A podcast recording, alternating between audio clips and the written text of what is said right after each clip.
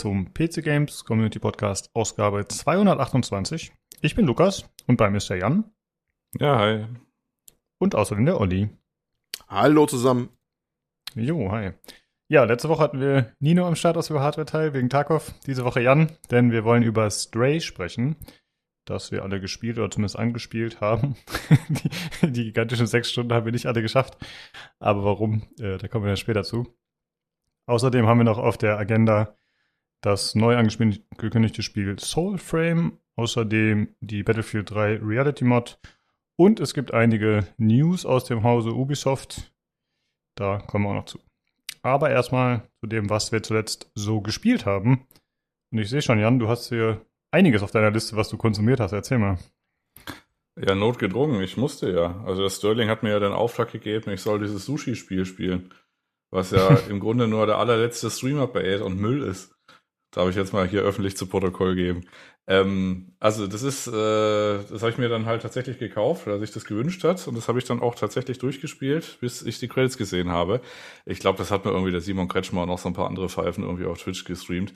Das ist halt einfach so ein typischer Unreal Engine Graben, ich baue mir Sachen aus dem Shop zusammen, kack irgendwie Levels hin und mache da irgendwie noch so eine rudimentäre Steuerung rein, raus. Das ist quasi so eine Art, ich sag mal 3D Pac-Man und äh, das ganze Spiel heißt äh, I die if I äh, Vorbereitung, wie hieß das nochmal? Also irgendwas mit Sushi und äh, dass man halt stirbt, wenn man nicht äh, Sushi ist. Das reiche ich später nach, ich, wenn ihr da dran seid. Äh, ah nee, I'm going to die if I not eat Sushi oder so. Ähm, ja, ist auf jeden Fall ein schreckliches Spiel. Also sprich, du spielst halt so eine ja, so, ja, so einen Typen und du sammelst halt einfach so Pac-Man-artig ähm, einfach Sushi ein, was auf dem Boden rumliegt oder in der Luft herumschwirrt. Du darfst aber nicht das grüne, äh, vergammelte Sushi einsammeln. Und dann ist das Level zu Ende. Und dann gibt's im Wesentlichen nur das Level, das ist halt, äh, du musst halt äh, so und so viel Sushi essen, dann musst du so und so viel äh, rot leuchtendes Sushi essen, oder du musst das Ziel erreichen. Das sind die drei Spielmodi in Anführungszeichen. Und dann hast du noch so ein bisschen absurde Levels. Also es gibt einen, der ist tatsächlich gar nicht so unhübsch oder so. Das ist so ein Waldlevel mit so ein bisschen, also hat er sich wahrscheinlich auch aus dem Shop zusammengeklaut. Also so ein Waldlevel mit so, weiß ich, stimmungsvollen Häuschen. Und äh, der Rest ist, besteht einfach nur aus, weiß ich, so groben Geometrie-Sachen. Das sieht alles aus wie, weiß ich, eine Schule aus den 70ern oder sowas. Und ja, dann spielt man sich halt da so durch, durch die unterschiedlichen Level. Ich glaube, das sind so 30, 40 oder so. Und dann ist irgendwann zu Ende. Und dann kommt irgendwann der große Antagonist, was einigermaßen schwierig zu verstehen ist, weil das ganze Spiel äh, ist halt auf Japanisch oder was auch immer das für eine Sprache ist. Ich glaube, das ist Japanisch. Und äh, dann habe ich versucht, mit den, den Zwischensequenzen aus dem Untertitel und Google Lens dann quasi on the fly eine Übersetzung, äh, weiß ich, zusammenzuschustern, um es einigermaßen zu verstehen. Und irgendwie war das mein zweites böses Ich, das halt irgendwie nicht Sushi mag oder so. Und das musste ich dann bekämpfen und habe es mit Sushi erschlagen und dann war Ende. Naja, verrücktes Ding. Aber ist halt, äh, ist jetzt keine krasse Empfehlung, ist halt typischer Streamer-Bait, weil da irgendwie so eine, weiß ich so, da ist halt so ein 500 Meter großes Schwein im Hintergrund in einem Level und dann denken sich die Leute, hui, das sieht ja verrückt aus, huhuhu. Und dann spielt man das, startet das und nach 20 Minuten hat man eigentlich keine Lust mehr. Und äh, dann habe ich es aber noch tatsächlich irgendwie, ich glaube, die 70 Minuten, die es gedauert hat, durchgespielt und dann war man, war man auch zu Ende. Okay, aber ja. es war jetzt nicht lustig, ja? Also, weil ich lese ja gerade in einem der Reviews, da schreibt jemand, das wäre Game Genre Comedy 3D Plattformer. Ja, nee. Also Inkompetenz ist nicht lustig. Nee.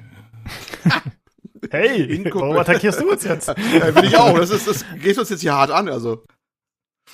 Ja, ja okay. nee, also ich kann schon verstehen, wo das irgendwie herkommt. Ähm, und äh, weiß ich, vielleicht ist es ganz nett, wenn man irgendwie, weiß ich, wie gesagt, Streamer ist, man spielt das irgendwie mit dem Chat oder so und da freut sich an der Absurdität dieses Spiels, weil das ist es schon. Aber es ist jetzt nicht so, dass man sagt, ey, das ist sowas, das hast du noch nie gesehen, das mag zwar so sein, aber es ist, da hätten auch eine Viertelstunde gereicht. Da muss man das jetzt nicht eine Stunde spielen oder so. Also, oder nach zehn Minuten oder nach fünf Minuten weiß man schon alles, was das Spiel macht. Also, hm. danach kommt nichts mehr. Das sind echt diese, wie hast du schon genannt, Streamer-Bait, ne? Das ist mhm. so auch so eine, so eine, so eine, so eine Spezial-Subgenre, möglichst billig produzierter Kram. Hauptsache äh, auf Effekt gemacht, ne? Muss auch nur ein paar Minuten halten, was irgendwas äh, jemanden Klicks bringt oder dass einer mal reinjoint und dann kann einer noch lustig vor der Kamera abhampeln, ne? So gefühlt. Und das muss dann auch reichen. Das ist so die zunehmende Boulevardisierung auch der Twitch-Streamer, obwohl die ja schon durch boulevardisiert sind. Ist das ein Wort? Boulevardisieren? Egal. Du weißt, was ich meine. ja. Äh, ja, okay, was hast du noch gespielt? Ähm, ja, ich habe Elex dann gespielt, da bin ich, glaube ich, auf Stunde 5 oder so. Da melde ich mich dann einfach wieder, wenn ich es mal durchgespielt habe.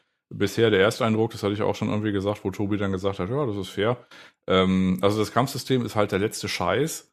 äh, also selbst Biomutant oder so hatte irgendwie sich ein gängiges Kampfsystem irgendwie rausgepresst und das hatte auch seine andere Probleme, aber das konnte ich zumindest durchspielen.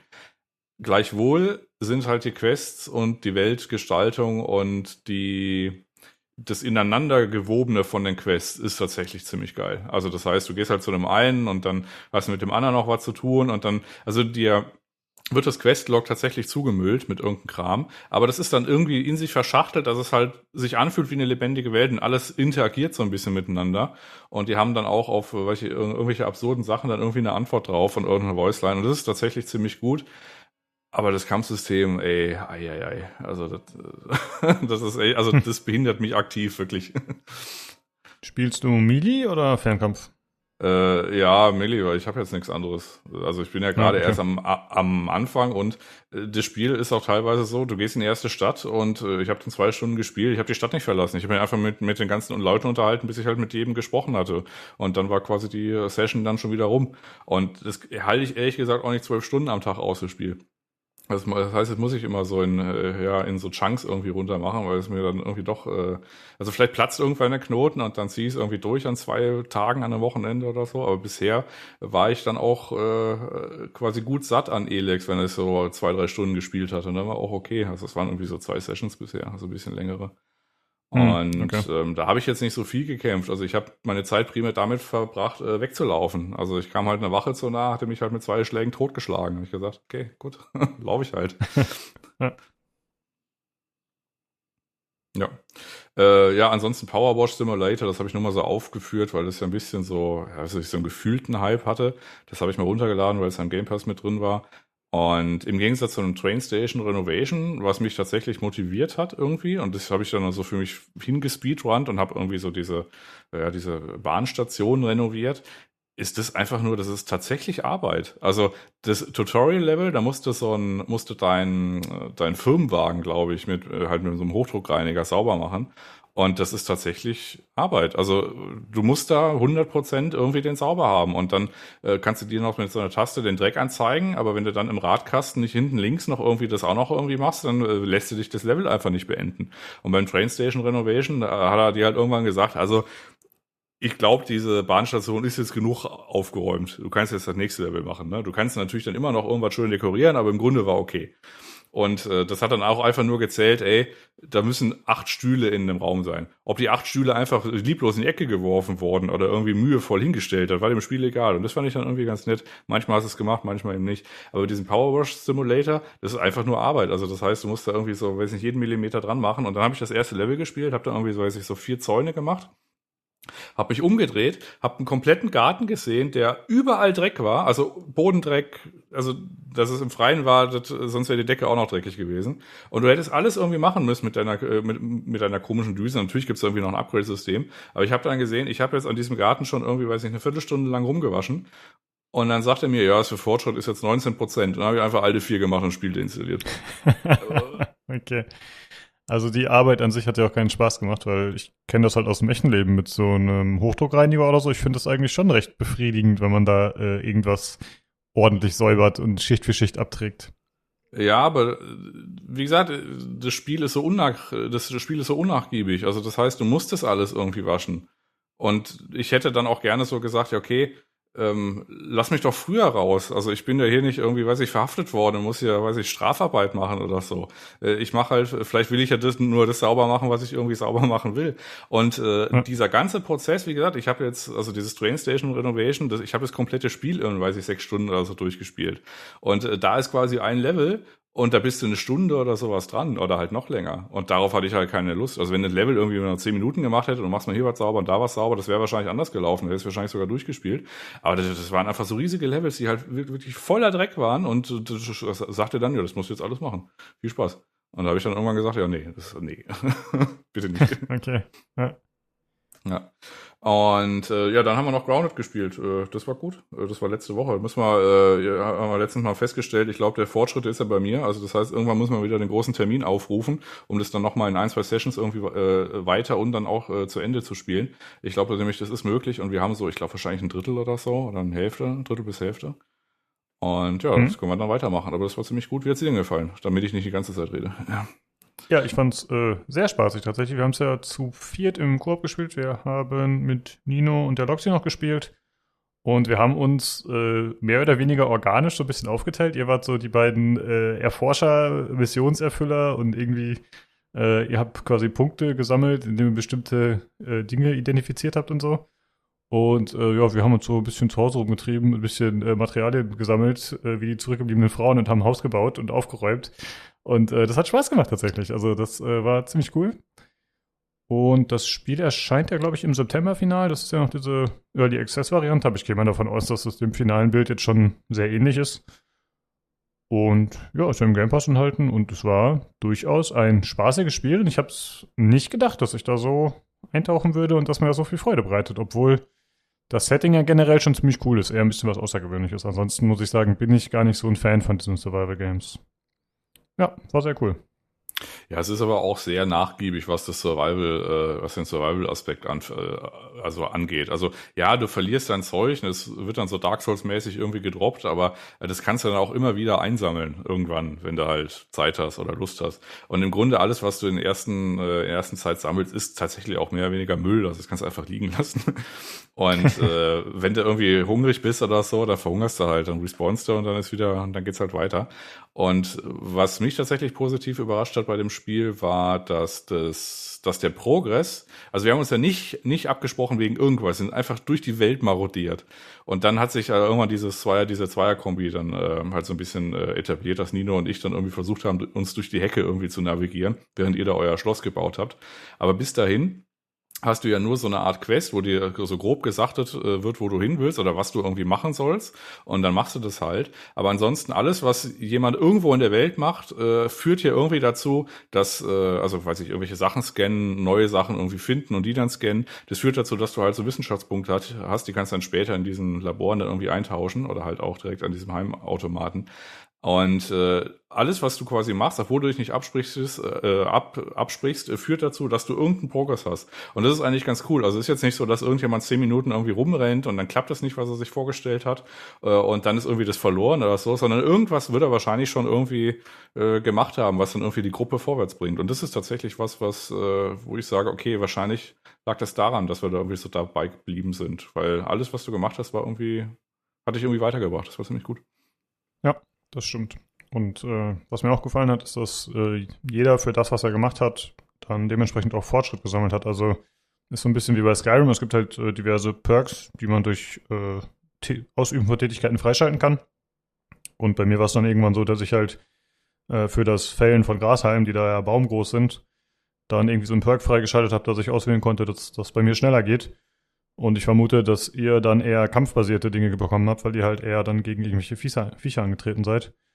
Und äh, das ist ganz nett, hat so ein bisschen Individualität noch mit reingebracht. Das hatte ich gar nicht erwartet tatsächlich.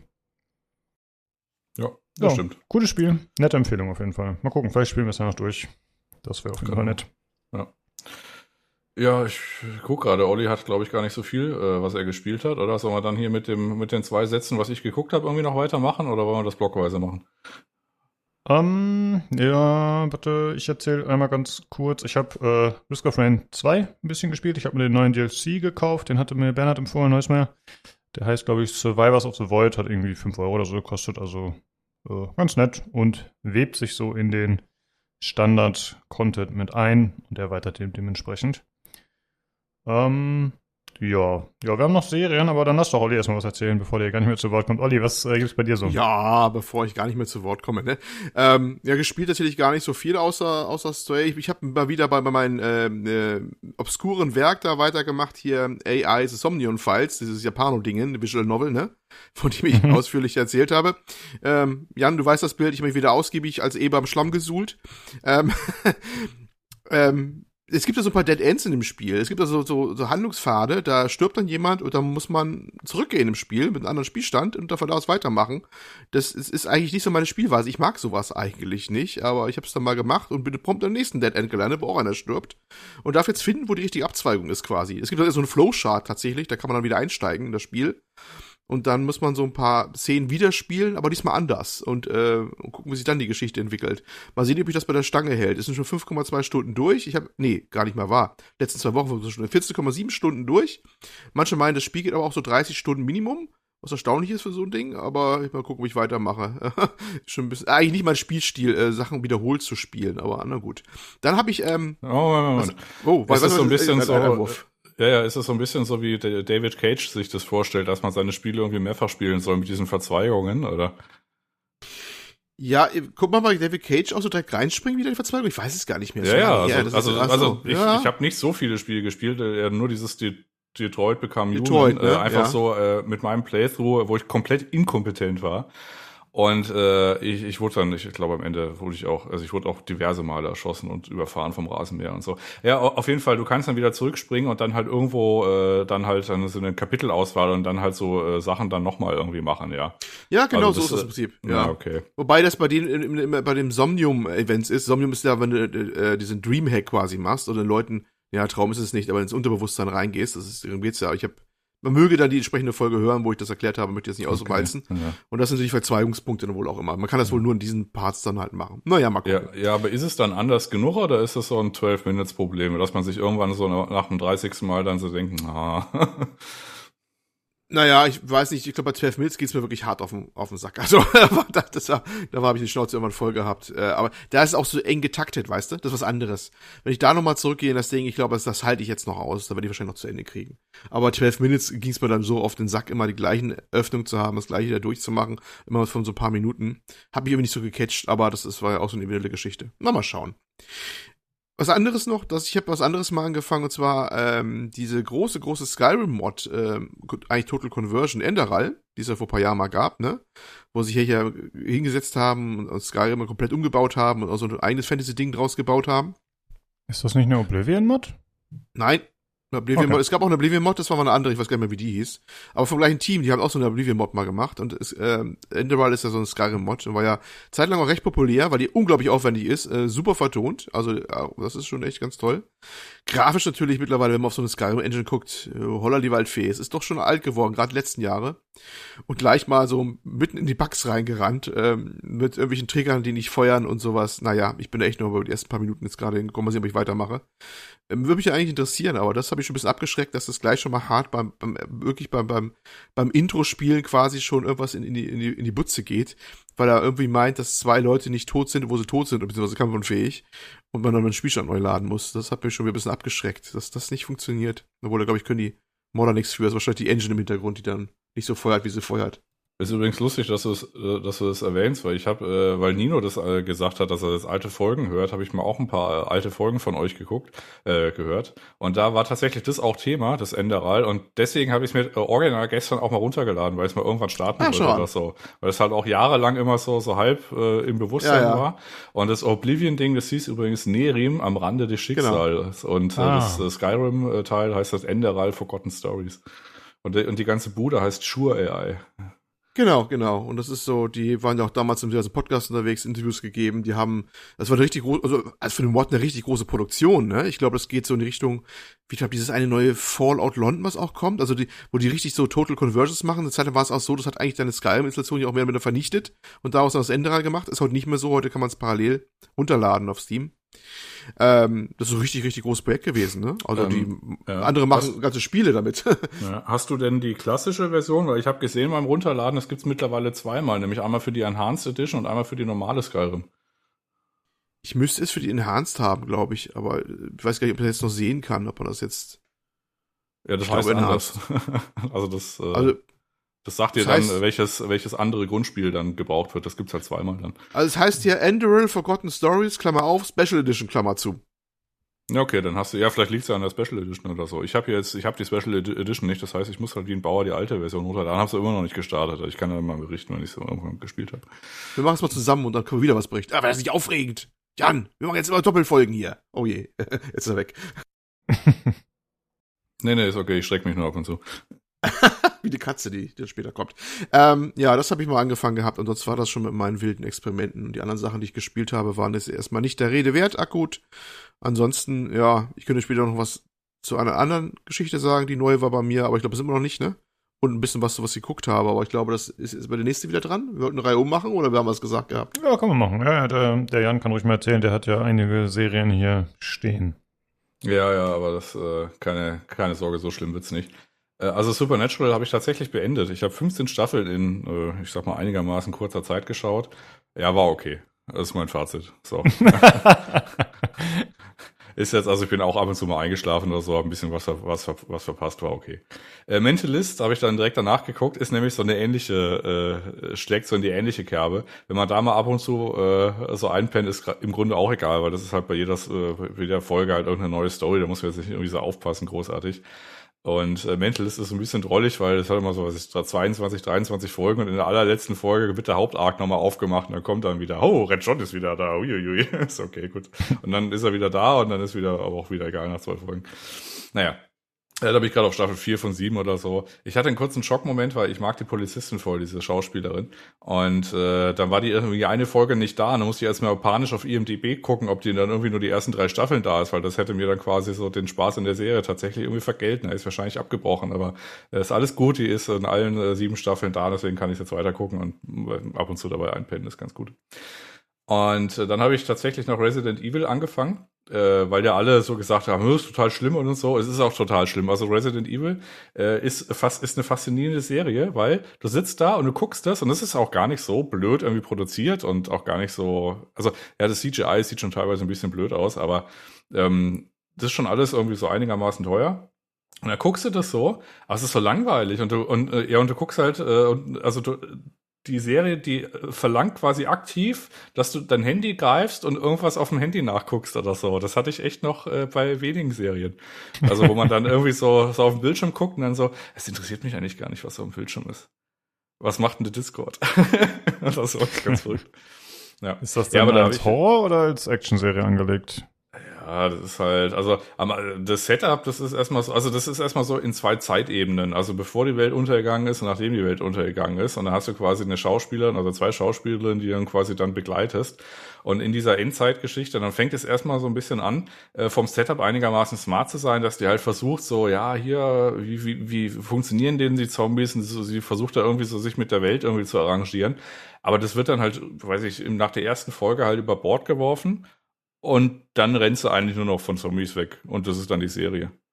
Hm, klar. Das ist so ein bisschen insofern enttäuschend. Das ist so ein bisschen wie, ich habe zum Beispiel auch die, äh, äh, ich habe mir drei Dark Souls Comics mal ausgeliehen und die durchgelesen. Das ist ungefähr so ähnlich, weil ich dachte eigentlich, die Dark Souls Comics, okay, ist ja geil, weil die, ist ja die, die Lore dabei und das ist ja irgendwie gut, wenn man das dann irgendwie so ein bisschen Lore hat, aber und halt ein bisschen, weiß ich, die Geschichte dahinter erklärt. Aber die Dark Souls Comics reduzieren sich darauf, einfach zu erzählen, dass irgendjemand von A nach B läuft und Leute tothaut. Und das ist halt komplett irrelevant. Also das heißt, du liest die Comics durch und bist am Ende nicht schlau. Du weißt nur, okay, da sind halt ein paar Typen von A nach B gelaufen und haben Leute kaputt gehauen. Also es ist so, als wenn jemand quasi das Gameplay von Dark Souls nimmt und sagt, ja, das ist ja geil, wenn ich das nicht selber spielt. Das muss ich jetzt mal als Comic nacherzählen. Und ungefähr so ist diese Resident Evil Serie. Die laufen einfach nur von A nach B und rennen halt vor Sachen weg. Und ansonsten passiert halt original nichts.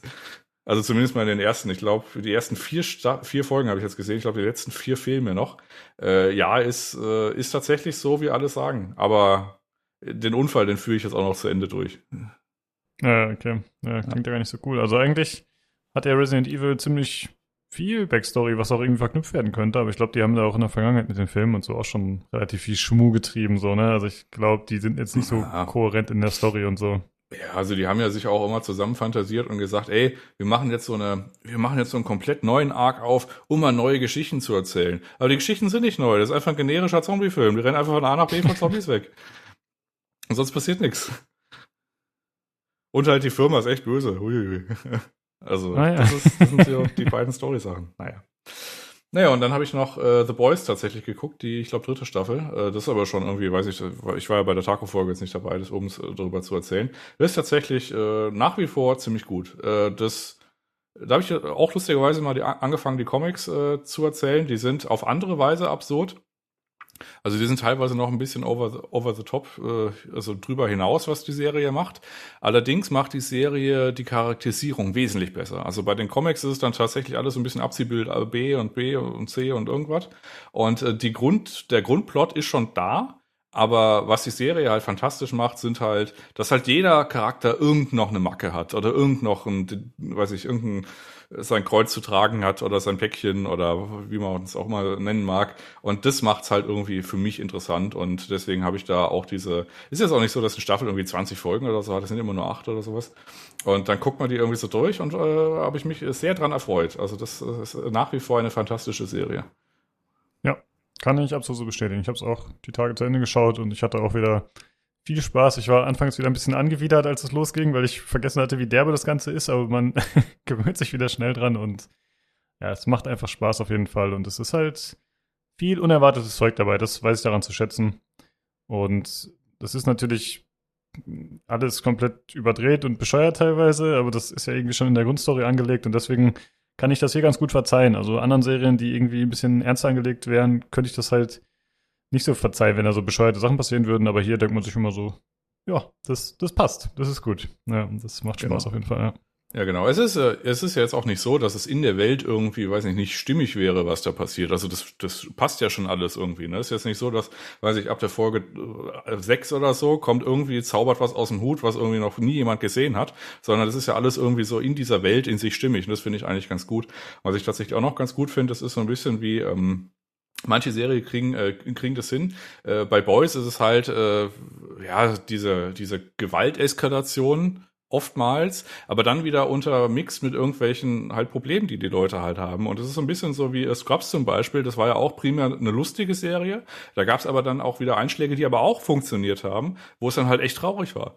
Und dann ging es aber wieder so weiter. Und, äh, und so einen feinen Grad irgendwie, wo man ab und zu mal, äh, mal, mal diese Position hast oder, oder halt jene Situation und diese Situation, äh, die schafft The Boys auch auf eine andere Art. Ist jetzt nicht irgendwie, weiß ich, Comic und Tragik oder so, sondern das ist halt eher so dieses Absurde, diese Gewalteskalation, aber dann doch irgendwie so das in sich gekehrte, was irgendwie Charakterentwicklung, Innenansichten und so weiter angeht. Also das finde ich tatsächlich ziemlich gut oder ja, immer nach, nach wie vor. Ja, absolut. Okay, das waren die Serien. Olli, was hast du noch zu berichten? Ja, das eine, was ich geschaut habe, würde ich eigentlich eher mal irgendwie auswalzen wollen, wenn der Tobi wieder da ist, denn es ist Hard Sci-Fi, äh, also äh, realitätsnahe Science Fiction, da ist ja auch immer so jemand für, der dann gerne was dazu hört. Ähm, das ist Stowaway nämlich. Ähm, Prämisse ist da, dass äh, welche auf dem Weg zu einer Raumstation sind, die im Erdorbit ist, auf Zwischenstation für eine Marsmission eigentlich. Und äh, dummerweise hat man einen Techniker an Bord des Raumschiffes vergessen, der da mitgeflogen ist. Der wollte gar nicht mit. eigentlich grunddämliche Handlung. Lag halt irgendwie ohnmächtig in irgendeinem Seitenfach oder sowas, irgendein so Wartungsschacht. Und äh, da wird es ein bisschen dramatisch, weil, ja, ich sag mal, knappe Ressourcen und sowas. Äh, war aber ganz gut gemacht, habe ich äh, ganz gerne äh, angeschaut. Aber wie gesagt, das würde ich gerne mit Tobi mal diskutieren wollen, mal an späteren Folgen. Deswegen lasse ich mhm. das mal hier weg. Ähm, das andere, was harmloses, familientauglich, das Seemonster ähm, auf Netflix zurzeit, ist so Pixar-like, so, so ein Animationsding. Ähm, sehr schön gemacht auch für die ganze Familie, harmlos, äh, aber einfach äh, ja, gut, solide produziert. Kann man sich mal geben, wenn man so mit äh, so, einen, so einen Familienwohlfühlfilm haben will, wo alle vor dem Fernseher sitzen, sowas. Aber echt äh, ganz ganz nettes Ding. Kann ruhig aus Konkurrenz bisschen zu Pixar und Dreambox Sachen sein, mal so. Zumindest auf dem halbwegs auf dem Niveau. Fand ich echt ganz schöne Dinge, auch paar gute Bilder dabei. War ganz nett. Ja, das wollte ich eigentlich loswerden. Serien hm, bestimmt auch einiges, aber nicht, was ich jetzt hier erwähnen wollen würde. Das zum Thema, was ich geschaut habe, ja. Mhm, okay, sonst hast du noch irgendwie von technischen Dingen zu berichten, glaube ich, ne? Ich wollte noch mein, mein, mein Leidensweg äh, mit dem neuen Fernseher erzählen. Ich versuche mich auch kurz zu fassen. Ähm, Hintergrund, in meiner, meiner Konsolenecke hatte ich noch einen alten Plasma stehen tatsächlich. Äh, meine PS5 hängt ja nicht etwa unten am wo wir mittlerweile einen schönen OLED haben, im Wohnzimmer unten, nein, da hängt oben bei mir so ein 42 Zoll Plasma. Und wer das Wort Plasma hört und sich ein bisschen mit Fernsehtechnologien auskennt, weiß, es ist schon ein bisschen älter. Weiß nicht, wie du jetzt sein, 10, 15 Jahre oder sowas. Kann halt schon Full HD, aber das war's dann auch.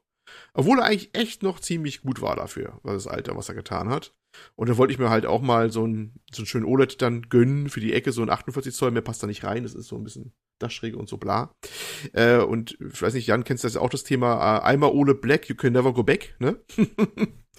ähm, Ja, und dann äh, war es tatsächlich so, dass an einem gewissen, äh, was nur kürzlich war, von einem großen, ähm, großen, großen Online-Versandhaus, nennen wir es mal so, beschönigend, ähm, gab es tatsächlich dann ein OLED in leistbaren Rahmen. Eigentlich wollte ich mir ein LG holen. LG ist eigentlich führend, wenn du beim Gaming-Bereich gerade guckst, weil die LG ist zumindest der C-Reihe OLEDs, die haben vier HDMI 2.1 Ports und das sind die ganzen netten Sachen drauf auch vor allem mal funktionierend umgesetzt, da kommt eben das große Drama, ähm, die man so braucht bei den neuen Konsolen, AK, ALLM, äh, VAA und hast du nicht gesehen. Wenn ihr jetzt so die Hälfte verstanden habt oder gar nichts, ja, so geht's vielen. Äh, es geht um sowas, Sachen wie variable Raten, ähm, äh, Wiederholratenanpassungen und automatische Signalisierung, Spielmodus und bla und HDR muss das natürlich auch können und das Beste alles in 4K und möglichst 60 bis 120 Hertz und ja, und das sind Sachen, die sind, haben die Fernseher erst so in letzter Zeit so bekommen, auch dass sie sowas können.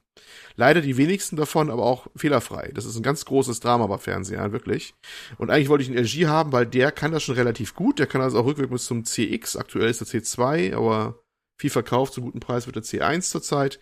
Und zwar auf allen vier HDMI-Ports. Das ist eigentlich ganz nett. Also sollte man den Luxus mal haben, vier PS5 zu haben. Haha! Oder, ähm, naja, wahrscheinlich realistischer mal eine PS5 von der Xbox Series X und vielleicht, weiß Gott, was nochmal rauskommt, wenn die anderen dann alt werden, die Konsolen.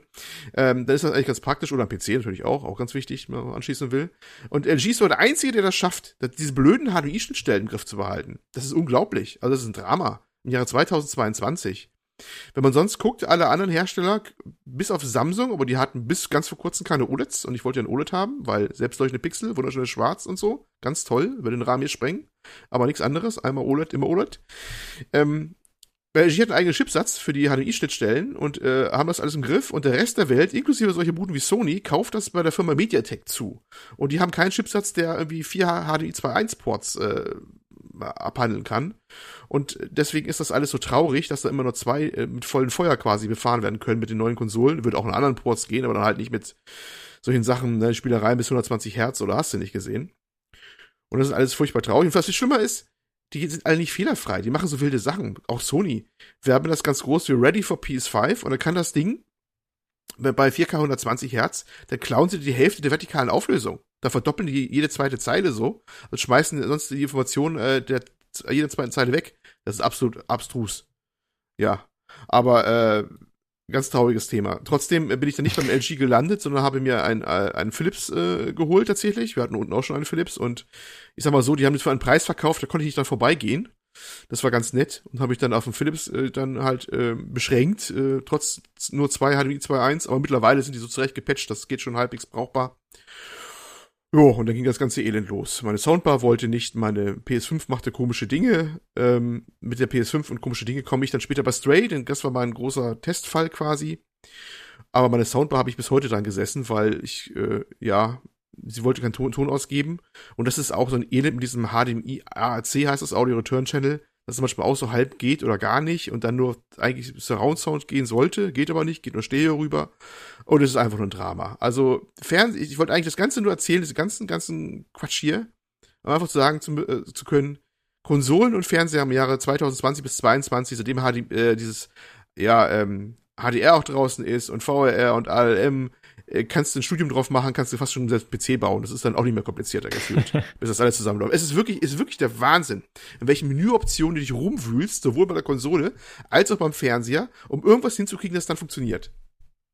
Also einfach anschließen und funktioniert, ist nicht. Also das ist, äh, ja. Abstrus, abstrus. Äh, aber ich glaube, wir würden den Rahmen hier sprengen. Ich wollte einfach nur meinen Hass nochmal loswerden. Auf alle Beteiligten. Auf die ähm, Hüter des HDMI-Standards auch im Besonderen. Völlige Schwachsinn, was die da gemacht haben.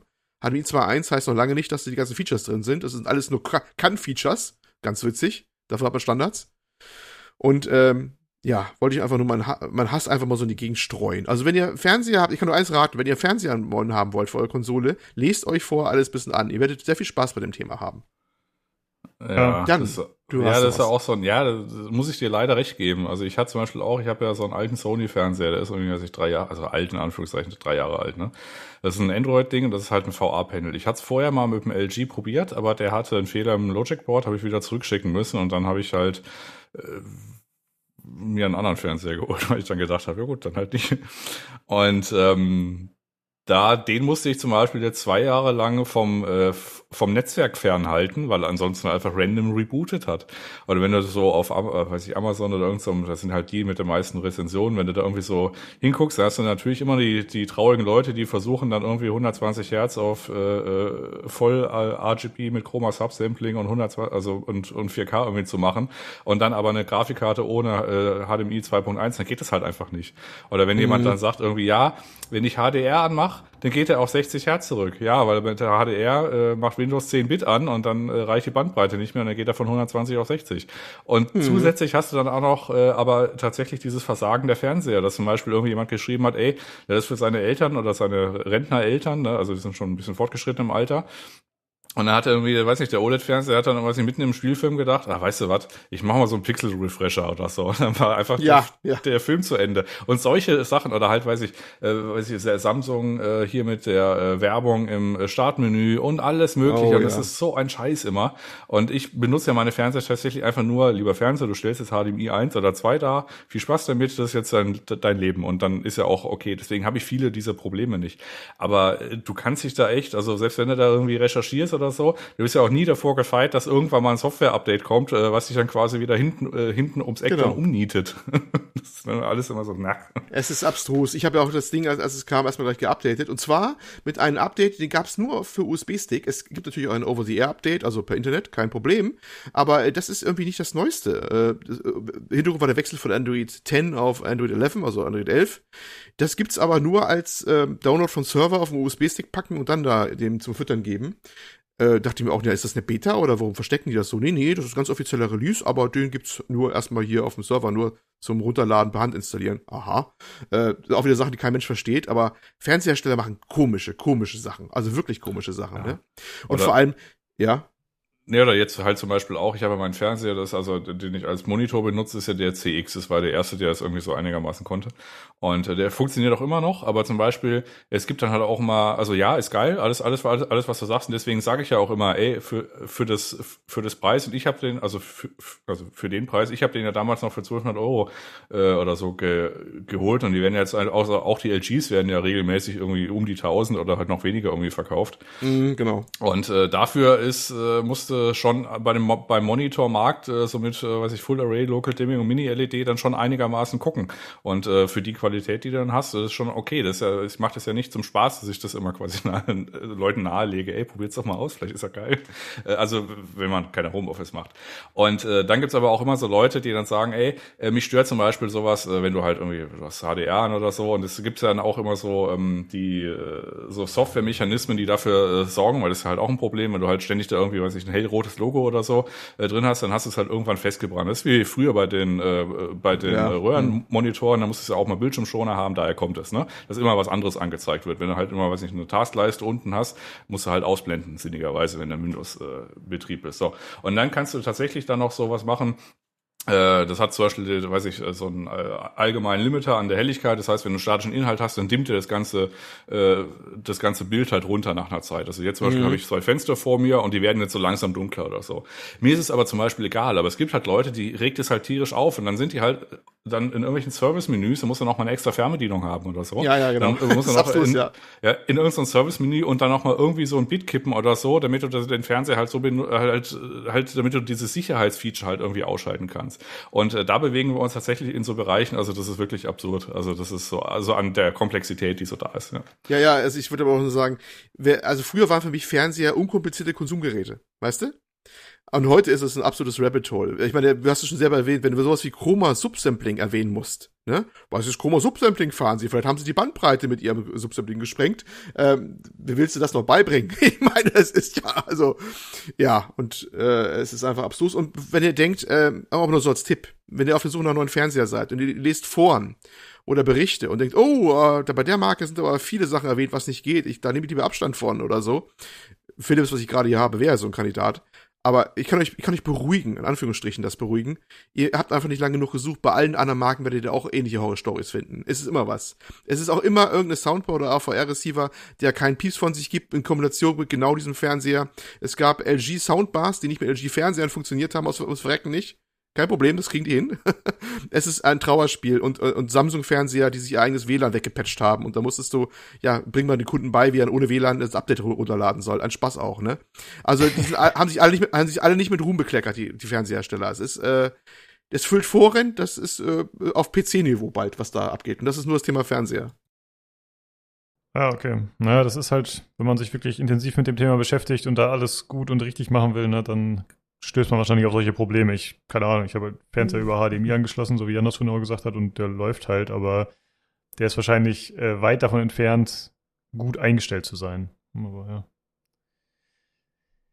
Ja, okay, äh, interessanter Exkurs auf jeden Fall.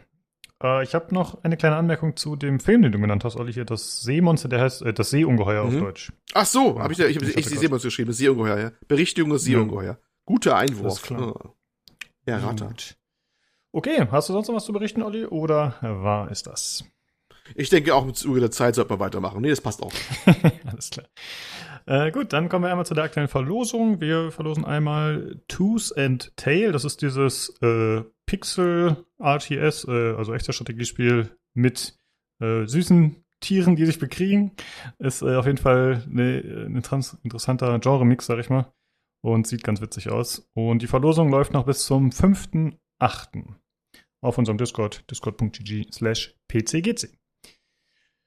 Gut, dann kommen wir jetzt zum Hörerfeedback. Äh, wir hatten ja letzte Woche die Spezialfolge zu Tarkov, deswegen hatten wir äh, da das Feedback äh, weggelassen, was sich nicht auf Tarkov bezogen hat. Und jetzt haben wir deswegen ein bisschen mehr, das sich noch auf Folge 226 bezieht. Und wir haben was von Dom. Ich hatte mich ja mit dem Daniel recht ausführlich über Like und Dislike unterhalten, diskutiert und dazu hat er eine, einen Text. Danke für die inter interessante Off-Topic-Diskussion bezüglich des Like-Dislike-Buttons. Fand ich sehr interessant, hier verschiedene Sichtweisen zu sehen. Ich persönlich finde den Dislike-Button sinnvoll, nutze ihn aber sehr selten. Mein YouTube-Modus operandi, was Like-Dislike angeht, ist folgendes. Like, wenn ich den Kanal grundsätzlich supporten will und oder das spezielle Video gut ist. Kein Like, wenn mir das Video nicht gefallen hat, weil zum Beispiel kein Mehrwert geboten wird, äh, es schlecht gemacht ist oder sinnlos. Dislike verwende ich nur sehr selten um zu zeigen, dass das Video ist. Meist aufgrund der Aussage, äh, der ich vollends widerspreche oder mich stört etwas massiv am Inhalt an der Aufmachung. Was meine ich damit? Beispiel. Es gibt einen Fitnesskanal, dem ich folge und dort ist der sportbezogene Content sehr gut. Gibt also ein Like. Aber der Creator haut seit neuestem regelmäßig, regelmäßiges, einseitiges und meiner Ansicht nach undifferenziertes Politiker-Bashing raus beschwert sich über alles und ordnet es nicht vernünftig ein. Gibt also ein Dislike. Ich könnte hier natürlich auch einfach dieses Video nicht anschauen. Aber da ich den grundsätzlichen Content des Kanals gut finde, will ich hier dem Creator meine Meinung durch die Likes, Dislikes mitteilen. Ich finde, dafür ist der Button auch da und sinnvoll. Klar kann er missbraucht werden, aber das geht in beide Richtungen. Meist ist nur der Hate größer. Oh Mann, eigentlich wollte ich nur zwei Sätze zu dem Thema schreiben. Äh, ja, war bei uns im Podcast auch so, dass das ein bisschen mehr ausuferte. Und wir haben nochmal eine Meinung zu dem Like-Dislike-Thema. Äh, da hat der Martin uns noch was geschrieben, ne, Olli? Genau. Er schreibt, ich denke, dass ein Daumen runter meistens nicht persönlich gemeint ist. Ein gutes Spiel kann nicht erzwungen werden, egal wie viel Mühe sich die einzelnen Mitarbeiter geben. Es gehört auch Glück und eine Prise Magie dazu. Und das Verhältnis von Daumen hoch zu Daumen runter nutze ich als potenzielle Kaufwarnung. Der Gaußschen Normalverteilung kann man in der Regel vertrauen. Oha, Gaußsche Normalverteilung. okay. ja, äh, letztes Mal, Olli, hattest du ja keine Zeit dann zu dem Thema was zu sagen. Wie handhabst du das denn auf YouTube mit hm. Likes, Dislikes? Ich muss sagen, dass ich es tatsächlich so ein bisschen wie der Daniel halte. Also ich, äh, wenn mir was gefällt, gebe ich ein Like. Und ansonsten mache ich halt nichts. Also ich, ich habe jetzt auch nichts, einer ein Dislike verteilt, sollen sie machen, wie sie denken, aber ich habe noch, glaube ich, noch nie in meinem Leben ein Dislike vergeben.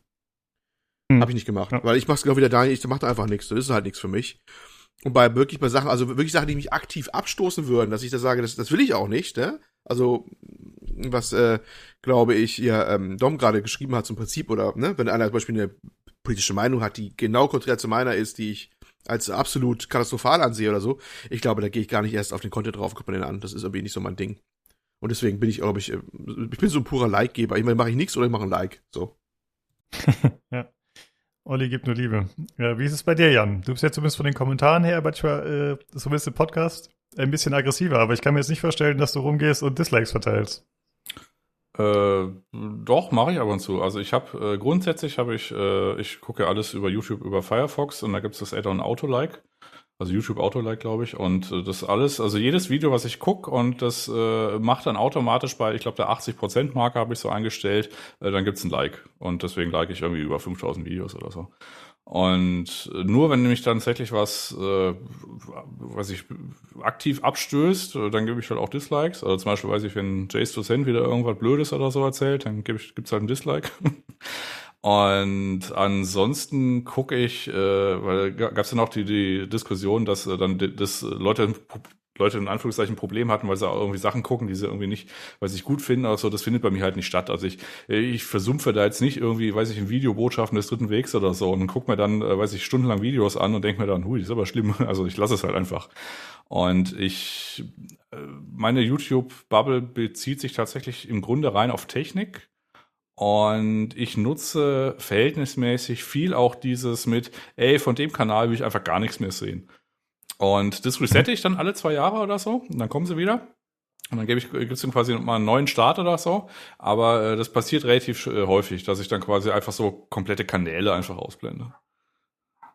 Äh, wie kann man das resetten? Hat man da irgendwie eine Liste, wo dann alle drin da sind? Muss man, man äh, ja, da muss man tief, äh, also das muss man tatsächlich googeln, das muss man tief in irgendwelchen Einstellungen machen und tatsächlich auch nicht bei YouTube, sondern irgendwie in den Google-Sachen und dann irgendwie in Empfehlungen und dann nochmal irgendwie auf drei Punkte klicken und dann kann man es finden. Also wenn man, äh, also es ist, es ist nicht einfach, sagen wir es mal so, aber es geht. okay. Ja, die Funktion nutze ich auch manchmal ganz gerne dass man sich was äh, nicht mehr vorschlagen lassen muss. Ich bin begeistert, dass es ein, ich bin begeistert, dass es ein Firefox Add-on gibt, das Auto liked. Mhm. Das hätte ich gerne, fürs, hätte ich gerne fürs richtige Leben, dass ich meine Familienmitglieder einfach Auto liken kann, so einmal am Tag. Dann braucht man sich die ganze Mühe nicht geben. Äh, ja, gut, also einmal Auto liken. Genau, also meine, meine Logik dahinter ist ja die folgende. Ich gucke halt nichts an, was mich irgendwie bewusst abstößt oder so, sondern das, das klemme ich mir halt einfach. Und wenn ich was angucke und es hält mich dann irgendwie über 80 Prozent des Videos, dann hat sich das Like halt auch offensichtlich verdient. Gut. Äh, ja, äh, also ich finde bei dieser ganzen Diskussion, dass ja irgendwie alle doch relativ ähnlich ticken. Ne? Also zumindest alle, die sich zu Wort gemeldet haben. Es gibt jetzt wenig Leute, die sagen, ja, ich verteile super viele Dislikes oder so. Äh, auch wenn Jan jetzt gesagt hat, manchmal oder hier der Dom auch. Aber prinzipiell hält sich ja anscheinend doch ziemlich in Grenzen. Wobei der gut, der Martin hat geschrieben Kaufwarnung. Das kann natürlich dann schon sein, dass er da ein bisschen fleißiger verteilt. Okay, äh, wir haben ja noch was von Martin bekommen. Und zwar bezieht sich das jetzt auf die letzte Folge Tarkov. Jan, wir hatten gesagt, du liest es vor. Sehr gerne. Also Martin schreibt, gut strukturierte Sonderfolge und exzellent erklärt. Die Begeisterung für Escape vom Tarkov konnte man gut nachvollziehen. Ich habe direkt Lust bekommen, mich bei Gelegenheit auch mal ins Kampfgebiet zu stürzen. Smiley mit dem Cowboyhut. Lachendes Hörerfragen an das Panel und die Community. Punkt eins. Ich lese erstmal die erste Frage durch, dann können wir dann also halt vor und dann können wir immer darauf antworten. Also erste Frage ist: Habt ihr eine Vorliebe bei der Geschlechterauswahl beziehungsweise eine Lieblings-Fantasy- oder Science-Fiction-Rasse? Lukas, fang mal ähm, an. Dann ja. habe ich Zeit zu überlegen. Also früher war es immer so, dass ich tatsächlich den 0815 äh, humanen männlichen Typen genommen habe. Also äh, sowas wie, äh, na, wie Shepard oder so, den männlichen. Ähm, jetzt mittlerweile ist es schon so, dass ich eigentlich versuche auch mal andere Rassen zu nehmen oder auch Geschlechter und das äh, versuche ein bisschen ja, bunter zu gestalten. Aber tatsächlich hindert mich dann oft äh, oder ab und zu mal die, die äh, Fähigkeiten der Klassen daran. Ne? Das ist ja je nach Spiel, zum Beispiel bei Skyrim. Da ist es halt so, äh, ja, jede Rasse hat ihre eigenen Spezifikationen. Und wenn du jetzt sagst, okay, ich will den Archetypen spielen, äh, den schleichenden Bogenschützen, dann fallen halt die Rassen so und so und so weg. Und dann, ja, wird man da halt ein bisschen eingeschränkt wieder. Aber ich fand zum Beispiel Zwerge, finde ich immer ganz cool, muss ich sagen. Die finde ich irgendwie lustig und sympathisch. Ja. Wie sieht's bei dir aus, Olli? Ja, äh, männlich, weiblich. Also früher fast immer männlich, warum auch immer. In letzter Zeit häufiger mal weiblich. Ich, ich könnte gar nicht mal sagen, warum. Ne? Also das ist. Hm. Also feste Agenda habe ich da eigentlich nicht. Das ist mir ziemlich egal. Und was die Rassen angeht bei äh, den Fantasy-Völkern, tatsächlich, da bin ich recht konservativ, äh, da lande ich immer bei Menschen. Ich weiß, die langweiligste überhaupt, äh, die langweiligste. Ich weiß auch nicht, aber da ist, da kann ich, gucke ich mir mal die anderen Rassen an. Ich will nicht kein Zwerg sein. Ich will auch kein Elf sein. Verdammte Axt. Ich will einfach ganz stinknormaler Mensch sein. Da bin ich da ganz langweilig. Ja. Also habe ich meistens nur die Wahl, äh, Wahl zwischen Männlein oder Weiblein und dann auch da bin ich dann mal so, mal so. Also nichts Spezifisches. Genau. Mhm. Und du, Jan? Ja, ich glaube, das ist, also es hat sich so ein bisschen eingeschliffen. Also sprich, so ganz früher, ich hatte ja auch mal so eine, ja, so eine Gaming-Pause, wo ich irgendwie Linux, Linux installiert hatte und irgendwie keine Spiele, kein, kein Gaming-PC hatte. Das war ganz absurd. So in meinen Zwanzigern irgendwann. Und ich glaube, das ich weiß nicht, ob es so ein bisschen altersabhängig ist vielleicht. Also, oder äh, vielleicht mal so ein bisschen, wie, wie tief oder wie lange man in dem Hobby ist, weil irgendwann hat man halt den Film schon mal gesehen und dann kitzelt einen vielleicht eher das Unbekannte. Und vielleicht tendiert man irgendwie so eine Anfangszeit, wenn man halt so Neues im Medium ist oder so, tatsächlich eher zu dieser Bezugsfigur, die, die einem irgendwie nahe liegt. Und äh, bei mir ist es so, ist es eher so eine Gefühlssache. Also bei Assassin's Creed habe ich jetzt zum Beispiel den männlichen Wikinger genommen, aber die Cassandra, also die weibliche äh, äh bei Odyssey, ja, einfach nur, weil sich das irgendwie besser angefühlt hat und weil ich halt den männlichen bei Odyssey irgendwie so kacke fand und die andere, die war halt okay. Und beim Wikinger-Gedöns wollte ich halt so, ein, ja, so, ein, ja, so einen schönen Bart haben, den ich halt so flechten kann. Und das war einfach die, äh, ja, die schnöde Antwort darauf. Und bezogen, wenn ich tatsächlich einen Charakter oder eine Rassenwahl habe, die ein bisschen absurder äh, ist, also zum Beispiel irgendwie ein Fantasy-Spiel oder so, dann würde ich tatsächlich mittlerweile sowas nehmen wie irgendwie, weiß ich, die, weiß ich, die Qualle bei Mass Effect oder so oder irgendwie so ein Blob oder so. Einfach nur, weil ich dann wissen will, wie die Spieldesigner dann damit umgehen, in der Hoffnung, dass es halt dann besonders irgendwie abstrus oder irgendwie interessant wird. Oder bei, ähm, wie ist es, Outer Worlds, habe ich dann auch mal diesen Roboter mitgenommen oder so. Und äh, das war jetzt nicht so wirklich ein krasser Unterschied, aber einmal hatte ich eine Quest, wo dann äh, der Roboter irgendwie dem anderen Roboter irgendwie gut zugeredet hat und dann war die Quest dann irgendwie geschafft und ansonsten hätte ich irgendwie gegen den kämpfen müssen und dann kam dann einfach nur so als Untertitel glückliche Roboter Robotergeräusche. und äh, dafür äh, würde ich es dann halt tatsächlich spielen, irgendwas äh, Abstruses so an Charakterauswahl zu haben. Einfach nur wegen dem Excitement. Ja. Ja, dann liest mal die anderen noch vor. Genau, ich wollte gerade sagen. Also die zweite Frage ist, in eurem Portemonnaie findet ihr einen Scheck von einer Million Euro zum Verschenken. Welches Spielestudio oder welchen Designer würdet ihr diesen geben? Lukas, fang mal wieder an. Ja, ich hatte irgendein Studio im Kopf noch. Ich habe es mir leider nicht notiert, habe es vergessen. Deswegen habe ich jetzt als Ausweichvariante genommen äh, den Don Ballinger. Das ist der Entwickler von Black Future 88. Das war so ein Roguelike in Pixel-Optik mit genialer Musik. Und das war quasi so ein Ein-Mann-Projekt. Der hat auch die Musik gemacht und irgendwie fast alles selbst gemacht. Und der hat aber dann auch gesagt, ich hatte mal so ihm ein paar Fragen gestellt, die hatte ich vom Podcast dann irgendwie vorgelesen und er meinte auch so, ja, das würde er sich nicht nochmal antun tatsächlich, weil das äh, wohl den Aufwand nicht wert gewesen wäre. Aber vielleicht, wenn man ihnen den Scheck gibt und sagt, ey, guck mal, das war doch ein cooles Ding, mach nochmal, mach, hol dir ein paar Leute ran und äh, mach's nochmal optimiert, das äh, würde ich tatsächlich gerne sehen. Deswegen würde ich dann an den rantreten. Olli, wer kriegt dein Geld? Deine Millionen. Also erstmal, äh, wir hatten schon mal eine ähnliche Stelle, äh, Fragestellung von ihm, oder? Mit, ihr habt irgendwie, seid Vorsitz von irgendeinem Spielestudio für, für eine, ein Jahr oder so? War da nicht auch schon was? Aber egal, wurscht. Ähm, ähm, wie hat mich in Erinnerung gehabt, dass äh, Martin, du nimmst immer so Kleckerbeträge, eine Million Euro. Was, was soll ich da beim Spielestudio? Die machen sich davon neue Toiletten oder sowas. Ne? Das ist doch kein Geld heutzutage in der Spieleentwicklung. Aber gut, äh, für eine Million Euro, das ist ein Handgeld für ein Indie. Da würde ich äh, Kevin Lin mit beglücken. Kevin Lin hat nämlich äh, Starcom Nexus Star gemacht. Das hatte ich auch mal, boah, in irgendeine Folge ist es Tobi nicht da, der sowas aus dem Kopf immer weiß, äh, äh, mal reviewt auch. Macht gerade auch einen zweiten Teil davon.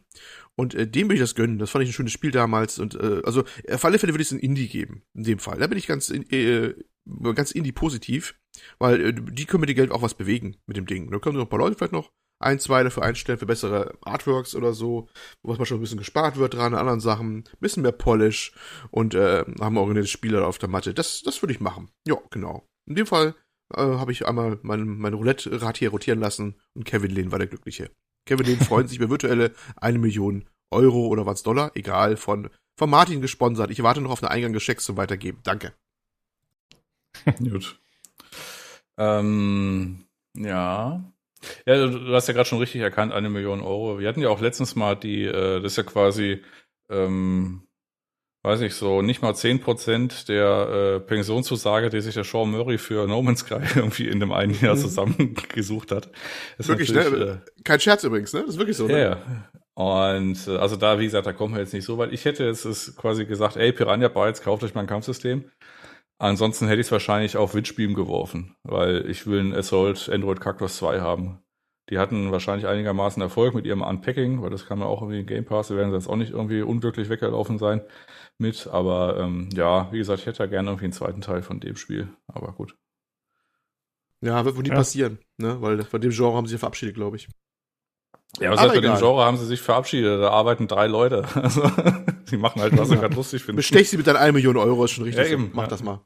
Und dann sagen sie mir, was soll ich da, was soll man damit machen? Neue, neue Toiletten? ja. Ja, das ist ja Toiletten, das sind immer die Toiletten. Hey, auch das kann zur Arbeitsqualität beitragen. Ja? Vielleicht, Oh ja, das äh, kann ich dir mal sagen, aber ich-. Ich erspare euch jetzt Details an dieser Stelle aus dem Mittelleid, danke. Okay, das kommt dann auf Patreon, liebe Zuhörer.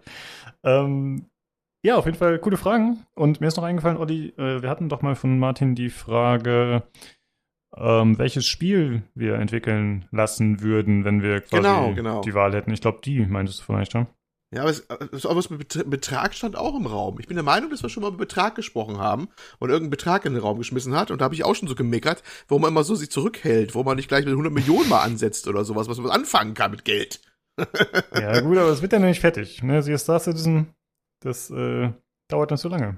Guck mal, Du darfst 120, viel Geld geben. 120 Millionen Dollar und da kommt ein richtig Qualitätsprodukt wie Skull and Bones raus. Also das ist einfach Garant für Erfolg, ja. Man braucht Geld. Ja.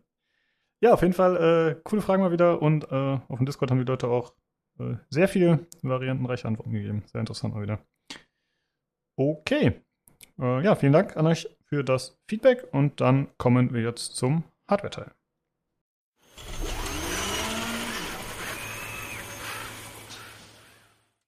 So, da sind wir wieder.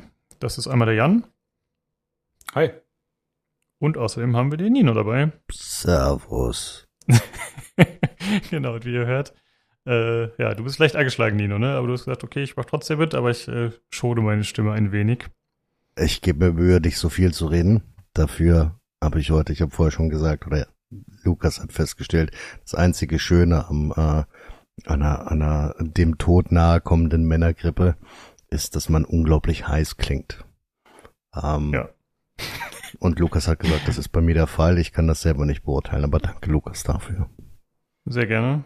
Ähm, dadurch, dass Jan und ich ja im Maincast schon erzählt haben, was wir gespielt haben und so und auch die Hörerfeedback-Frage schon beantwortet haben, müssen wir jetzt deine sexy Stimme noch ein bisschen länger beanspruchen. Wie war deine Tag-Woche? Herausragend. Wir hatten drei wunderschöne Tage. Es war völlig okay. Sind viel gestorben, haben viel schöne taktische Dinge getan. Es war eine gute Woche. Jan war erstaunlicherweise drei von vier Tagen, die ich diese Woche gespielt habe, dabei. Und Jan hat mich übrigens beklaut. Ist immer noch meine Mosin.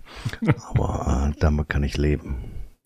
Äh, ich glaube, die Mosin, die ist mittlerweile in andere Hände übergegangen, weil ich sie mir habe abnehmen lassen. Ähm, ja, ich bin mir keiner Schuld bewusst. Ich habe mir so die Waffe angeguckt und habe mir so gedacht, ey, das ist nicht so wertvoll, das nehme ich einfach mal mit. ich nehme es als Geschenk. Danke. Sehr, sehr gerne damit übergeben. Ja, und ansonsten habe ein ich ewiger tatsächlich... Kreislauf. Es ist ein Waffen sind ein ewiger Kreislauf. Ansonsten habe ich tatsächlich eine Stunde Elex gespielt. Das hat mich hauptsächlich nicht weitergebracht. Also weder persönlich noch emotional. Aber da will ich noch nicht abschließend urteilen. Okay. Ja, das spielt Jan ja auch. Mal gucken. Vielleicht können Ach wir so, weiter- und ich habe noch äh, dieses lustige World War One Tannenberg-Spiel gespielt. Das war allerdings herausragend schlecht, ähm, was es jetzt gerade diese Woche bei Epic umsonst gab. Das war wirklich unglaublich schlecht. Das hat mich aber trotzdem so fasziniert, dass ich fünf Runden gespielt habe. Ach, äh, wir haben doch Grounded noch gespielt, vorletzte Woche. Magst du dazu auch noch was Oh, kurz sagen? ja. Wir haben schon unsere Meinung geteilt. Das war hervorragend. Das war ein wunder, wunderschöner Abend. Es hat mir sehr viel Spaß gemacht und das Spiel war erfrischend, anders, survival-mäßig witzig, riesige Spinnen. Ich fand das Klettern hervorragend. Ich fand das Zusammenspiel ganz witzig und auch wenn wir alle vier in unterschiedliche Richtungen gewuselt sind, waren das wirklich schön. Ich war so ein bisschen der Entdecker, bis Jan äh, mir half, äh, mit meiner Existenz klarzukommen. Was heißt Entdecker? Ich wusste einfach nicht, was ich machen sollte und bin weggelaufen. Aber das war hervorragend. Das hat mir wirklich Spaß gemacht. Und ich fand ja. die Welt, also diese Shrunken World, fand ich wirklich, fand ich wirklich süß und ansprechend. Ja. Ich denke, den Rest genau. werdet ihr sehr ausführlich behandelt haben. Ja, haben wir so in etwa auch wiedergegeben. So lange haben wir nicht drüber gesprochen, aber das deckt sich doch mit unserer Erfahrung auf jeden Fall. War sehr nett, ja. Okay, dann äh, kommen wir mal zu den Fragen von äh, Martin, auch als spezieller Nino. Und zwar fragt er, hast du eine Vorliebe bei der Geschlechterwahl oder eine Lieblings-Fantasy-Science-Fiction-Rasse? Nö. okay. Ich, ich er glaub, weiß jetzt nicht, wie ich das ausführen soll, das ist mir einfach egal. Ja, ist okay. Ja, du spielst ja auch die äh, Piranha-Bytes-Spiele. Ich glaube, da ist man immer Richtig, Mann, da ist man Marke Arschloch. Ne? Der ja. Name, nein, überhaupt gar kein Arschloch. Man ist bloß genervt von der gesamten Existenz der Welt. so wie, also das, das, ich finde mich da auch immer wieder, äh, muss ich zugeben. Welt nervt. Ähm, nee, aber Spaß beiseite, der namenlose Held, ja, nee, ist mir tatsächlich, ist mir tatsächlich egal. Mhm. Und dann hat auch eine weitere Frage. Und zwar, wenn du eine Million zur Verfügung hättest, welchen Spielestudio oder Designer würdest du sie schenken? Die Frage hast du vor ungefähr drei Minuten schon selbst beantwortet. Natürlich Piranha Bytes. ich hab's mir gedacht, ja. Ja, okay. Äh, was sollen die damit entwickeln? Äh, Gothic 5? Die, soll, die sollen einfach, die sollen einfach irgendwas ohne Gewehre machen. Dann bin ich schon glücklich. okay. Und, und vielleicht, also wenn sie die Millionen nehmen, um die Gesichtstag Texturen von Dex und Elix 2 zu, zu fixen, dann wäre ich schon zufrieden. Da reicht die Million vielleicht nicht mehr aus. Richtig, das sieht nämlich genauso aus wie der namenlose Held in äh, Gothic 2 ohne Bart. Ja, okay. Dann äh, kommen wir doch mal zu den Themen. Äh, ja, wie gesagt, Nino schont sich, deswegen hat äh, Jan ein paar kleine Sachen für uns. Genau. Also Bericht aus meiner äh, quasi persönlichen Bereich ist, äh, ich habe meinen E-Book-Reader habe ich austauschen lassen. Ich habe äh, das Remarkable 2, das ist so ein, halt so ein kleines dünnes E-Ink-Tablet und das hatte das Problem, dass, weil man, die haben so eine Integration in OneDrive und da habe ich halt irgendwie, weiß ich, 400.000 Dateien drin und irgendwie, weiß ich, 400 Gigabyte oder so. Und wenn man da einfach einen Ordner gestartet hat mit irgendwie, ich sag mal so 100 Elementen oder so, ist das Ding halt einfach hart gecrashed. Und dann haben sie es halt mir ausgetauscht und es hat jetzt auch den Eindruck, dass irgendwie, weiß ich, ein anderer SoC wird es ja irgendwie nicht drin sein, aber es äh, bedient sich irgendwie besser. Und ähm, das Problem hat sich aber nicht äh, gelöst. Und dann habe ich dann nochmal irgendwie ein paar Tickets erstellt. Die lange Rede, kurzer Sinn ist, ähm, ja, die haben das Problem jetzt erkannt und die fixen es in einem zukünftigen, zukünftigen Software-Update. Jetzt habe ich halt einfach ein neues Gerät, was ich irgendwie seit zwei Jahren habe. Äh, wenn sich irgendjemand in diesem Markt befindet, einen großen E-Book-Reader zu haben, also halt haben wollen zu würden, also halt so 10 Zoll oder so, es ist remarkable, weil es halt tatsächlich ein One-Trick-Pony ist, jetzt nicht mehr so richtig geil, aber es gab es damals halt noch nicht anders. Äh, wahrscheinlich ähm, ist es, äh, Huawei hat jetzt äh, eins angekündigt, beziehungsweise rausgebracht und seit längerem gibt es auch schon das Onyx Box, also B-O-O-X. Und das ist ungefähr das gleiche, aber kann auch ein bisschen mehr und äh, kostet ein bisschen mehr. Aber ähm, wenn man quasi einen E-Book-Reader hat und jetzt nicht irgendwie so, weiß ich, auf so kleine Zoll-Displays irgendwie äh, steht, sondern Teil vielleicht auch mal einen E-Book-Reader haben will, der irgendwie, weiß ich, einen Comic oder so darstellen kann, dass man da auch noch irgendwie was lesen kann, dann sind diese 10 Zoll-Geräte tatsächlich mittlerweile am Markt verfügbar und auch, äh, ja, zumindest nutzbar. Also ich nutze das eigentlich mehr oder weniger täglich. Ja. Gutes Ding. Mhm. Und die, alle anderen werden auch so ungefähr so ähnlich sein. Das ist jetzt nicht so viel. Das ist halt ein Display und ein Akku und das, was es darstellt, da braucht man keine Rechenleistung für. Das muss einfach nur eine Seite umblättern und ansonsten wird ein Display-Inhalt dargestellt. Und äh, das können die alle. Also, ähm, ja, aber ist ein, ist, ist ein teurer Spaß, äh, wenn man das so vor Augen führt, weil das Remarkable, das kostet irgendwie, weiß ich, 300 äh, Euro und das ist aber noch ein Abo-System und diese Box-Geschichten, die kosten so 400, 500 Abo, äh, Abo, äh, Euro. Ähm, ist ein teurer Spaß, muss man auch fairerweise sagen, aber dafür, was es ist äh, und was es kann, ist es dann irgendwie ganz in Ordnung. Also ähm, ich mache auch meine Notizen auf der Arbeit mit und bla bla. Also ist ganz okay. Ja, aber muss man schon wollen, muss man auch ganz ehrlich sagen. Ja gut, aber wenn es dann tatsächlich so ein Multifunktionsgerät für dich ist, dann rechtfertigt das Ganze ja auf jeden Fall mehr den Preis. Ja, man kann sich jede technische Errungenschaft irgendwie schönreden. Das habe ich jetzt gerade getan. Na gut, Ähm, dann das kleine Ding mal vorne rangestellt, das ist äh, die Firma AMD, die hat sowas ähnliches wie, äh, ist ihr, also sowas ähnliches wie RTX Voice ist ihr quasi durch die Finger geglitten, indem quasi ein Video released wurde, was äh, noch nicht so richtig zur Veröffentlichung gedacht war.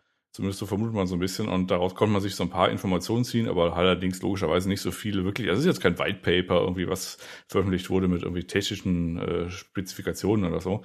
Ähm, Grundfunktionalität ist so ähnlich wie RTX Voice. Das ist quasi einfach nur, da hat der Nvidia ist ja hergegangen, hat gesagt, ey, unsere ganze Machine Learning Geschichte oder so, das verwenden wir, das verwenden wir jetzt quasi kurz vor Pandemie oder halt als die Pandemie gestartet hat, wo viele Leute im Homeoffice waren. Das war ja quasi dann so ein goldener Zeitpunkt, den sie dann erwischt hatten. Er hat äh, Firma Nvidia gesagt, ey, wir machen jetzt äh, sowas, da schleift man sein Mikrofon, was man eh drin hat. Also halt äh, sein Mikrofonsignal schleift man einfach durch ein Stück Software und dann wird sowas weggefiltert wie, weiß ich, Bohrgeräusche des Nachbarn, oder Staubsaugen oder Kindergeschrei oder so. Und das funktionierte tatsächlich ziemlich gut. Und so eine ähnliche Funktionalität so wird aktuell vermutet, hat dann auch AMD mit äh, im Gepäck und spätestens wahrscheinlich auch mit äh, der aktuellen RDNA 2 Serie, wahrscheinlich nicht runter, aber spätestens mit dem, was rauskommt, RDNA äh, 3, weil die haben dann auch noch so eine Art äh, Matrix-Compute-Einheit äh, drin. Die wird ja jetzt wahrscheinlich nicht zwingend dafür gebraucht, also wahrscheinlich ist es eher so eine Trainingsgeschichte, aber ähm, ja, also AMD arbeitet, sagen wir es mal so, am Software- und Feature-Stack.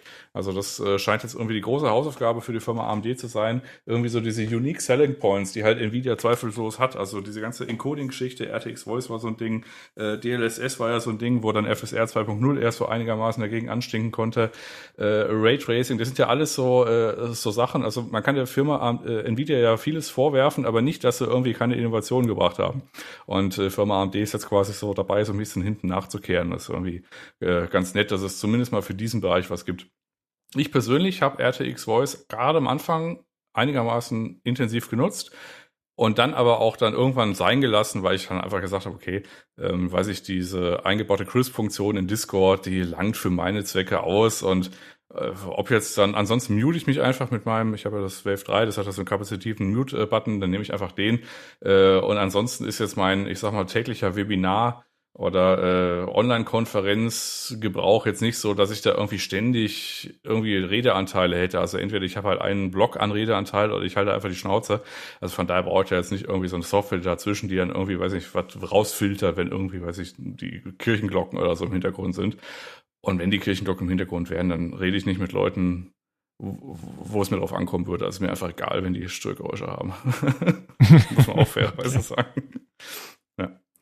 Na gut, aber äh, zumindest. Hast du äh, den Namen des Features jetzt schon genannt? Da bin ich mir nicht ganz sicher. Das weiß äh, keiner. Nee, das heißt AMD Noise Suppression. Ah, okay. okay. Ja, also ist noch nicht veröffentlicht, kann man auch noch nicht testen, kommt halt irgendwann. Hm, okay. Ja. Na gut, und das letzte Thema ist quasi Intel. Ähm, die deutschen äh, ich sag mal, Media-Outlets im, also beziehungsweise Verlage oder was auch immer. Also in, zuvor das ist es Computer-Based Golem, ich glaube 3D Center hat noch irgendwas gemacht, aber noch nicht veröffentlicht. Und äh, der Igor, der hat so ein bisschen Meta drüber geschrieben, die haben sich die, äh, die kleinste Intel Arc-Karte geholt von Ganier, wie man die ausspricht. Also die äh, Arc äh, 380 und äh, also A380. Muss wieder ja. Und äh, mir fiel gerade ein, das ist ja wieder, äh, wieder wie das Flugzeug. Airbus. Das wusste ich eigentlich. Ja. ja. Naja, auf jeden Fall, äh, die haben dann quasi so die importiert, haben die quasi so in Deutsch in, äh, in Deutschland verteilt, haben dann quasi ihre Tests gemacht, irgendwie sich so ein bisschen Zeit gelassen, ein, zwei, drei Wochen. Und äh, dann sich so ein selbst aufgelegtes NDA quasi gemacht, damit nicht jemand irgendwie zuerst mit der Info rauskommt. Dann kamen die alle äh, letzte Woche mit der Info raus, also halt mit diesen ganzen Tests. Und das Ergebnis ist ernüchternd. Also die Karte ist langsam, aber das ist gar nicht so das Problem. Die Karte ist vor allem vom Software-Support halt unterirdisch. Also äh, Spiele stürzen ab, Spiele laufen irgendwie mit der Hälfte der Geschwindigkeit. Äh, letztens kam noch, äh, was ist letztens irgendwie gestern oder vorgestern kam noch einer. Ähm, ich ich glaube, auf dem Linux Software Stack hat er irgendwie einen, einen, äh, einen Fehler gefunden, wo die Raytracing-Geschwindigkeit um einen Faktor 100 verbessert wird, weil einfach das Speichermanagement in dem Treiber kaputt war. Also das heißt, irgendein Dritttyp hat jetzt quasi den Treiber gefixt und auf einmal ist die, Race Rate, äh, die Raytracing-Geschwindigkeit um 100, also um Faktor 100 besser. Und Also das ist so ein bisschen alles absurd. Also das ist eine riesige Firma Intel, die machen jetzt auch hier ihre äh, ihre Marketing-Tour mit den zwei äh, Typen, die dann quasi auch bei Linus Tech Tips irgendwie waren. Die haben dann auch, wie weiß ich, Shadow of the Tomb Raider gezeigt. Da haben sie ein bisschen übertaktet und das das Ding halt abgeschmiert und äh, hat da so ein bisschen äh, ja, ein bisschen Kritik bekommen, weil es halt so ein, ja, auf Englisch sagt man ein Shill-Video, also halt einfach nur, dass man halt da ja nichts Böses zu sagt zu der Firma, was sie da präsentiert. Aber man merkt halt an allen Ecken und Enden, das ist, das Ding ist halt nicht fertig. Also was es halt kann, ist, wenn man jetzt irgendwie, weiß ich, 2000 Filme hat, irgendwie, die sind in, weiß ich, äh, H264 encoded und die möchte man jetzt auf AV1 oder so coden. Äh, das ist dann gut. Also Intel kann halt Media Engines, also halt irgendwie diese äh, Medienkonvertierungsgeschichten. Das funktioniert, aber der Rest eigentlich nicht. Also das ist auch die langsamste Karte, muss man auch ganz ehrlich sagen. Ähm, das ist halt nichts, was man irgendwie so also das ist halt knapp überhalb von dem, was eine integrierte Karte irgendwie kann. Und ja, es funktioniert irgendwie grundsätzlich schon, aber der Software-Stack, also die Treibergeschichte, wie gerade schon gesagt, also einer hat dann irgendwie so dieses berühmte Zitat, das wurde auch quasi mehr oder weniger äh, weltweit dann ins Englische übersetzt. Also das fühlt sich an, als ob man betrunken auf dem Minenfeld läuft. Also ständig explodiert irgendwas, man weiß eigentlich gar nicht was und so richtig zu nutzen ist es nicht. Also Ende vom Lied ist, man kann sagen, also für Leute, die, wie ja Nino schon mehrfach gesagt hat, ihn interessiert's, er wird sich's kaufen, wenn es irgendwie was gibt und einfach mal ein bisschen drin rumzustochern, um also was es halt ist und was es kann und wie es sich so anfühlt. Aber jemanden außerhalb dieses, ich sag mal, perversen technischen Interesses da irgendwie zu sagen, ey, kauf dir die Karte, das ist einfach die Antwort nee. Also aktuell ist die Antwort auf keinen nicht. Fall. Einfach nicht machen. Ja. ja, okay, schade, aber so halb erwartbar, ne, wenn ich euch richtig verstanden habe. Dann ja, also ich erspare euch jetzt auch irgendwie, weiß ich, es ist, man kann doch über technische Details irgendwie, weiß ich, also zum Beispiel die Karte, die funktioniert mit dem, äh, was AMD dann irgendwie, weiß ich, vor zwei Jahren verhältnismäßig äh, unspektakulär, äh, quasi, also, also verhältnismäßig unspektakulär eingeführte war, dieses Resizable Bar. Also das war dann das Smart Access Memory, wie es AMD genannt hat. Das ist einfach nur, dass, äh, ich sag mal, die bearbeitete Chunkgröße nicht mehr das Limit von 265 MB hat, sondern irgendwie so halt mehr, also wo die CPU darauf zugreifen kann. Äh, das ist auch schon ewig, seit Ewigkeiten in der PCI Express äh, Umgebung und dann kam dann irgendwann Nvidia auch mal so nach einem halben Jahr um die Ecke, ja, wir haben das auch freigeschaltet und witzigerweise ist es jetzt bei der Intel Grafikkarte tatsächlich ein Muss. Also das heißt, du musst das, also du musst es aktivieren. Ansonsten ist die Karte halt noch mal um die Hälfte langsamer. Und es geht halt Klammer auf, logischerweise, Klammer zu, äh, nicht mit AMD-Systemen, weil da ist halt der Support aktuell nicht da. Also das ist alles hinten und vorne nicht fertig. Das ist äh, ein verrücktes Ding einfach. Aber der offizielle Launch äh, ist ja jetzt quasi um Monate, also Wochen und Monate verschoben worden. Äh, weiß ich, Ende des Sommers oder so blüht uns noch das große Gerät von Intel. Aber ich sag mal zumindest dieses Sneak Preview, was wir jetzt haben, mit der kleinsten Karte und dieser, ich sag mal, Grauimportierung von diesen, äh, also in dem Fall Computerbase und äh, Golem und Konsorten, äh, da dieser erste Blick, der verheißt nichts Gutes. Ja, okay. Dann ist das halt schon mal der Ausblick auf die Zukunft. Mal gucken, wann wir dann direkt was dazu sagen können. Ich bin immer noch der festen Überzeugung, dass wir der armen Firma Intel eine, eine größere Chance und mehr Zeit geben sollten. Alleine schon aus dem Grund, weil sie uns halt einen dritten Player am Markt ver... Also, einfach, einfach uns einen dritten Player am Markt macht. Und ich denke, das wird noch ein bisschen dauern und dass die Treiber ewig brauchen, bis die sauber sind. Darüber brauchen wir überhaupt gar nicht sprechen. Ich denke, ähm, wie gesagt, perverse Hardware-Neigung, ja, Jan hat absolut recht. Ich werde mir wahrscheinlich irgendeine der mittleren Karten kaufen, nur um zu gucken, wie sie funktioniert und auch zu gucken, wie die, wie die Treiber agen. Ja, das äh, ist auch ein fairer Aufruf und ich möchte nur daran erinnern, dass das gleiche auch für InnoSilicon gilt. Wenn es dann soweit ist, sollen, wenn Sie Ihr die Flaggschiff sollen bitte einfach bringen. irgendwo hin. Nein, mach das nicht. Hör auf mit sowas. die Leute glauben dir am Ende. Ja, war nur Spaß, entschuldigt. Ich habe keinerlei Kompetenzen im Bereich Hardware. Okay. Äh, ja, damit sind wir doch durch für heute. Äh, danke, Jan, dass du äh, die Folge heute für uns quasi übernommen hast. Und dann würde ich sagen, wir hören uns nächste Woche wieder zum Hardware-Teil. Tschö. Jo, tschüssi. Reingehauen.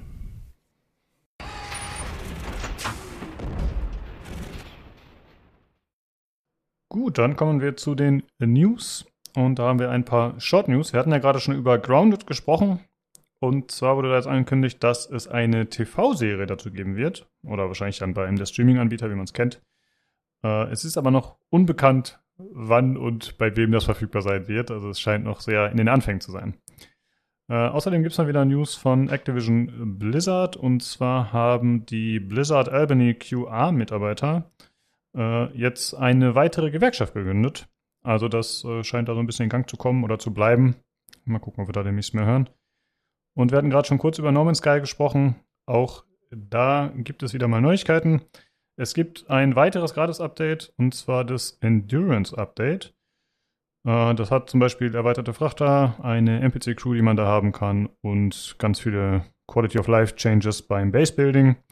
Also einfach, ja, die bestehenden Sachen werden ausgebaut und es ist weiterhin gratis. Das ist irgendwie das, weiß ich nicht, 15. Update oder so. Alles gratis. Äh, also das ist schon eine coole Redemption-Story. Und ich habe es tatsächlich installiert, nachdem ich das gelesen habe mit dem Update. Und ich habe es ungefähr 10 Minuten gespielt und es ging mir schon wieder auf den Sack. Also ich will das Spiel mögen, aber es ist halt einfach. Äh, man ist da auf so einem dummen Planeten und der ist nicht so schön, wie die damals in den Trailern waren. Und dann muss man anfangen, irgendwas abzubauen. Ne, geht nicht.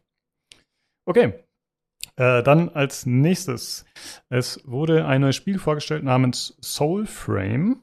Das ist von den Warframe-Machern Digital Extremes. Und Warframe gibt es schon seit 2013. Es äh, hat ja auch so ein bisschen, ja, hat, ist nicht so gut gestartet tatsächlich, aber sie haben es ja über die Jahre oder das Jahrzehnt jetzt mittlerweile äh, extrem ausgebaut und immer optimiert und haben ja auch seit einigen Jahren da so Open-World-Ansätze drin und so. Also die haben da schon sehr viel Zeit und Geld reingesteckt und auch ihre Fanbase, die Treue, dann dementsprechend erweitert.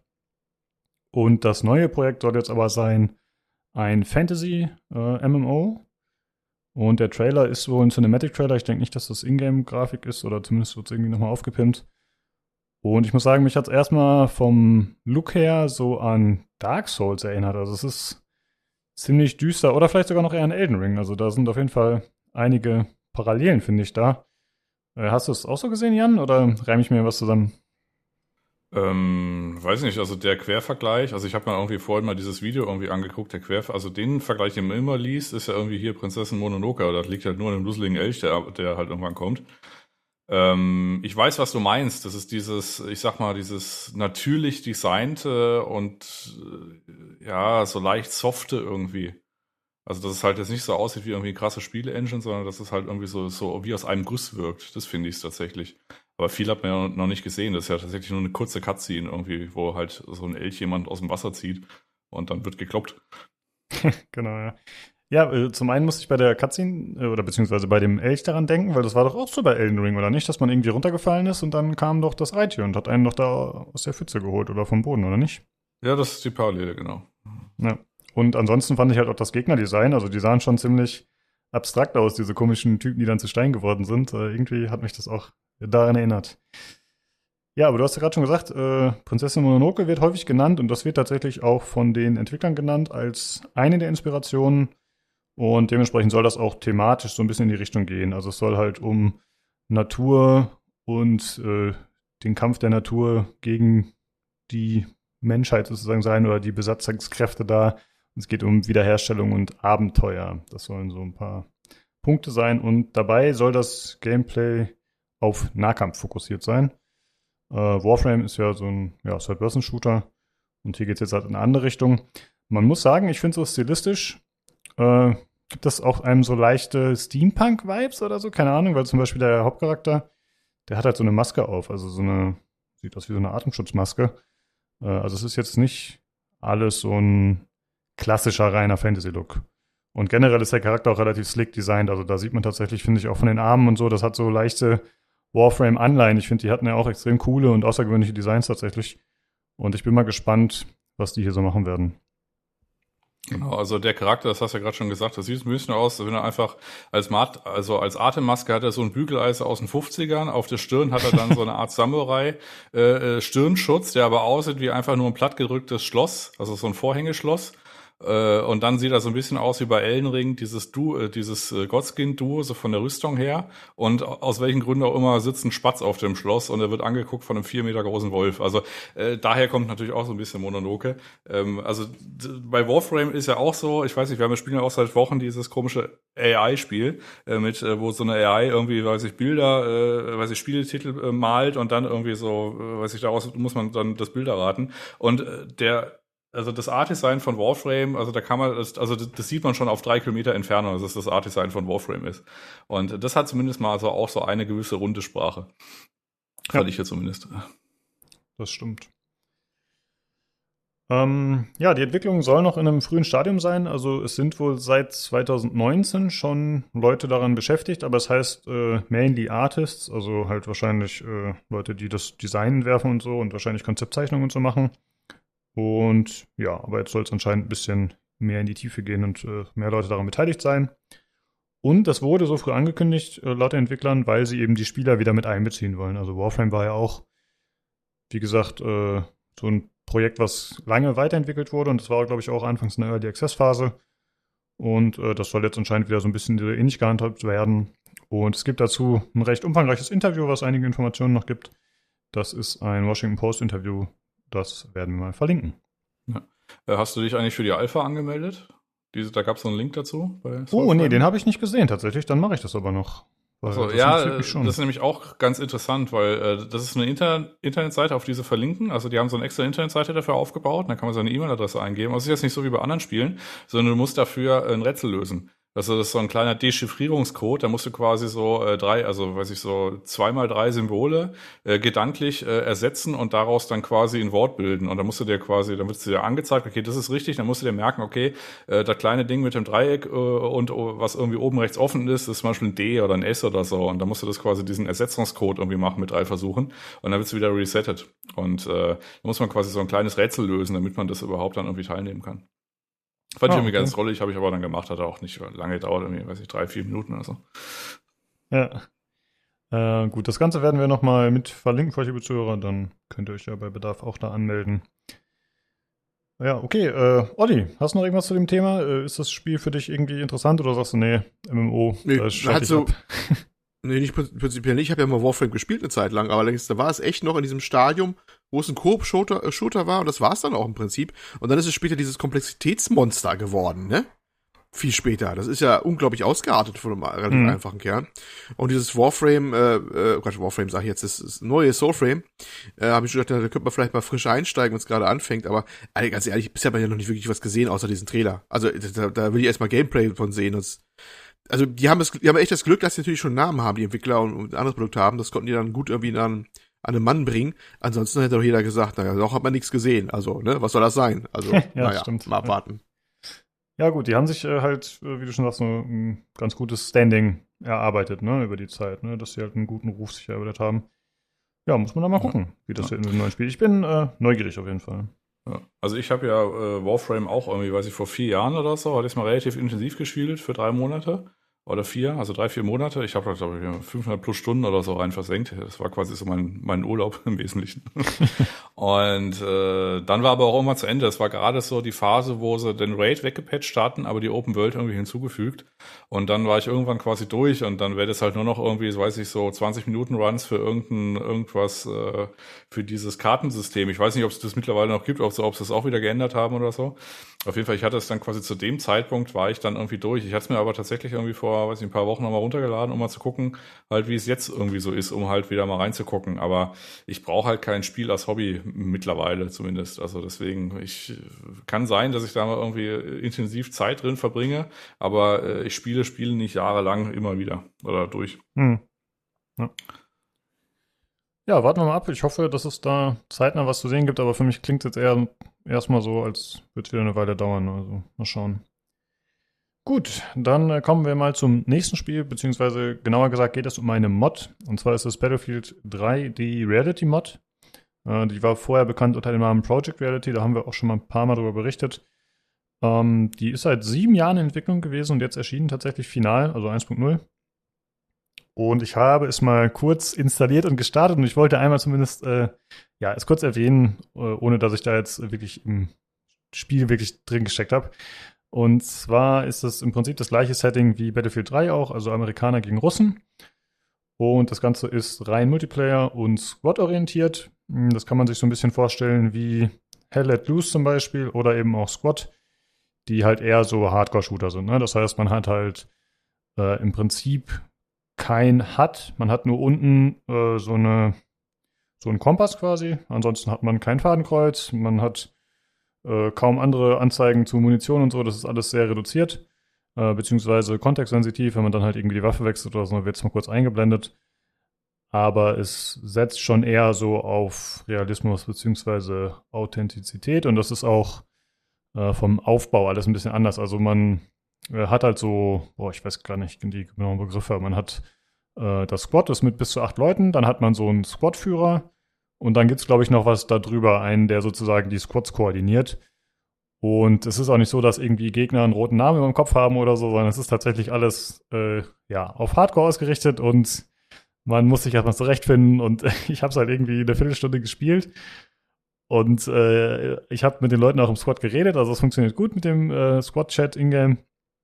Äh, aber die waren alle genauso erfahren wie ich und das hat es relativ schwierig gemacht. Also wir waren halt alle äh, Super Noobs. Wir haben es irgendwie am dritten Tag gespielt, als es, nachdem es erschienen ist oder so. Und dementsprechend hatten wir alle keine Ahnung, was wie funktioniert. Und ich bin dann auch nach einer Runde ausgestiegen. Aber ich wollte es mir demnächst mit Philipp nochmal anschauen, vielleicht der jetzt in der Tagauffolge auch dabei war. Äh, weil der halt auch ganz gerne Squad spielt. Und ich wollte zumindest einmal berichten, was man dafür braucht, um das Ganze zu installieren, weil ich habe es ja schon durchgemacht. Man braucht Battlefield 3. Man braucht alle DLC, die es dafür gab, also die ganzen Erweiterungen. Und man braucht Venice Unleashed. Das ist äh, sowas wie ein Mod-Framework für Battlefield. Und da braucht man auch einen Account, den man sich da erstellt. Dann lädt man das Programm runter. Und man muss Battlefield 3 dann über Origin installieren. Und dann kann man sich da einloggen und tatsächlich muss man die Mod dann gar nicht mehr gesondert runterladen, sondern das kann man dann einfach über dieses Venice Unleashed kann man da sich den Server auch aussuchen mit äh, Project äh, Reality Mod und dann kann man darüber starten und beitreten. Und falls es wer interessiert, ich verlinke noch ein Video dazu. Äh, das ist auf YouTube. Battlefield 3 Reality Mod Beginners Guide. Denn da wird zum einen erklärt, wie man das Ganze installiert und der, Anleitung bin ich auch gefolgt. Das war relativ einfach. Und was so Mechaniken sind und äh, ja, so Grundmechaniken halt, wie das Ganze funktioniert, äh, kann man sich mal anschauen dann dementsprechend. Ja, das wollte ich noch mal kurz erzählen. Ich weiß nicht, habt ihr da irgendwas zu? Wahrscheinlich nicht, ne? Naja, ich habe ähm, damals äh, viele YouTube-Sachen geschaut mit äh, Project Reality, als es noch auf Battlefield 2 Basis war. Mhm. Denn das war ja eigentlich ein Battlefield 2 Mod mal. Und äh, der äh, damals recht bekannte Streamer und YouTuber Blue Drake 42, so hieß er, glaube ich, hat das immer Ewigkeiten immer gemacht, hat riesenlange Videos zu gemacht und war immer ganz fasziniert von dem Zusammenspiel, weil ja, da, da war ja alles dabei, ne? Manche mussten halt LKW fahren und Nachschub auch holen und hast du nicht gesehen, das ist recht komplex, das Ganze gewesen. Ähm, ich glaube, es geht ja hier in die gleiche Richtung wieder, ne? Nur von einer anderen Engine halt aufgestellt halt eben. Ja, ich weiß nicht, wie es fahrzeugtechnisch aussieht. Ja. Ich habe noch keine gesehen, aber es kann halt an der Map oder so liegen. Das kann schon sein, dass das ja, kann sein. Gibt. Also das, das andere Project Reality auf Battlefield 2 Basis war dann am Ende ziemlich ausgeknautscht. Da war alles Mögliche drinne. Da waren ja auch Flieger oben drinne, die dann ne, da eingegriffen haben, immer dementsprechend und so. Also da, also, ich glaube, was sie da rausgeholt hatten aus, aus, aus diesem alten Ding. Und ich war eigentlich so begeistert. Ich habe mir echt tatsächlich mal eine Boxed-Version von Battlefield 2 damals geholt gehabt. Irgendwo. Bestellt. Weil ich auch mal mit, irgendwie mitspielen wollte, aber irgendwie kam ich nicht zu. Hab es dann aus den Augen verloren. Was eigentlich schade ist, äh, weil das war eigentlich äh, sah das immer ganz interessant aus. Äh, also die waren echt teilweise sehr spannende Videos von ihm damals. Das ist aber Jahre her. Aber mal sehen, ja, mal gucken. Vielleicht gucke ich es mir auch mal an mit euch. Ihr müsst ja alles da haben, ja, rein theoretisch dafür. Ja, ja, gerne, wenn du Bock hast. Klar, können wir mal reinschauen. Ähm, ja, wäre halt cool, wenn man irgendwen hätte, der sich ein bisschen damit auskennt schon. Aber zumindest Philipp, wie gesagt, hat zumindest ein bisschen Squad-Erfahrung oder viel Squad-Erfahrung. Ich hoffe, dass das ein bisschen hilft. Ja, und mhm. sonst hoffe ich halt auch darauf, dass, äh, wenn man das dann in zwei, drei Wochen spielt, dass dann die Leute, die es immer noch spielen, dass die schon ein bisschen mehr Skill haben und ein bisschen mehr Erfahrung. Und dass man, also die Leute sind ja sehr hilfsbereit in der Regel in solchen Communities, dass man sich dann halt da ein bisschen äh, mit eingliedert in so einem Squad und sich ein bisschen erzählen lässt, wie was funktioniert. So, das ist meine Hoffnung tatsächlich. Mal gucken.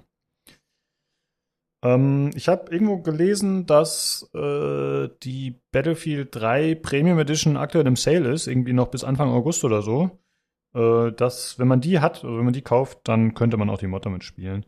Ich muss aber dazu sagen, ich weiß nicht, inwieweit die Reality-Mod jetzt unbedingt dann besser und anders ist als ein Squad. Ne? Also es ist halt eine andere Variante, aber im Prinzip ist es ja auch ein moderner Shooter mit Hardcore, äh, Hardcore-Ideen sozusagen und dann vielleicht ist Squad auch besser. Ich weiß es wirklich nicht. Also, ja, das, das habe ich, hab ich mir auch gefragt, weil Squad war doch eigentlich im Prinzip das nochmal modern, dachte ich mir damals. Und war das nicht sogar Ex-Entwickler von Project Reality, die aus der Mod-Szene hervorgegangen äh, sind? Kann das war sein, so, ja, ich, Squad. Möglich. Also ich habe mich auch gewundert, dass einer jetzt nochmal Project Reality macht, aber auf Battlefield 3 Basis. Dachte ich mir, das dachte, das war doch im Prinzip mit Squad jetzt erledigt, das Thema. Also habe ich eigentlich ein bisschen gewundert auch. Ja, ich bin auch, äh, bei der Recherche habe ich auch schon wieder ein anderes Spiel gefunden, was in so eine Richtung geht, was anscheinend auch Free-to-Play ist und auch von äh, ehemaligen Squad-Entwicklern ist oder so. Also die scheinen da vielleicht alle so ein bisschen ihre eigene Idee zu haben und wollen das dann äh, dementsprechend halt verwirklichen. Und so entsteht das vielleicht, dass dann Parallelprodukte entstehen, die doch äh, ähnlich sind tatsächlich. Ne? Und ich vermute auch, äh, dass die Namensänderung auch ein bisschen mit der von dir genannten Project Reality Mod zu tun hat. Dass es da vielleicht äh, doch noch Probleme gab oder so unter den Moddern. Oder dass man gesagt hat, hey, wir wollen uns lieber ein bisschen abheben denn eigentlich hieß es bis vor kurzem noch Project Reality. Also die haben es irgendwie relativ kurzfristig geändert zum Release tatsächlich. Ja. Na denn. Genau, das war's äh, zu der Mod. Kann man sich auf jeden Fall anschauen. Gerade wenn man Battlefield 3 schon hat, dann riskiert man ja nichts. Bevor du weitermachst, ich möchte mich selbst korrigieren. Das ist äh, keine Anmeldung gewesen für Soulframe, sondern das war lediglich eine äh, Charakternamenreservierung, die man damit freischalten konnte. Gleichwohl ist man wahrscheinlich dann, weil man eine E-Mail angeben muss, an irgendeinem Verteillister und bekommt es dann irgendwie mit. Ähm, ich habe das Rätsel auch gerade gelöst. Das heißt, man muss einfach nur das nachbauen, was ich als Grafik gepostet habe. Aber es ist jetzt keine Alpha-Registrierung okay. oder so oder Beta oder irgendein Test oder so. Das ist tatsächlich nur eine Charakternamenreservierung. Okay, ja gut. Äh, danke für die Korrektur, wissen wir Bescheid. Dann äh, verlinken wir das Ganze nicht. Ich glaube nicht, dass es das so wichtig ist, dass die Leute sich ihren Namen klar machen. Okay, dann äh, kommen wir zu dem letzten News-Thema und zwar gibt es mal wieder einige Neuigkeiten von Ubisoft.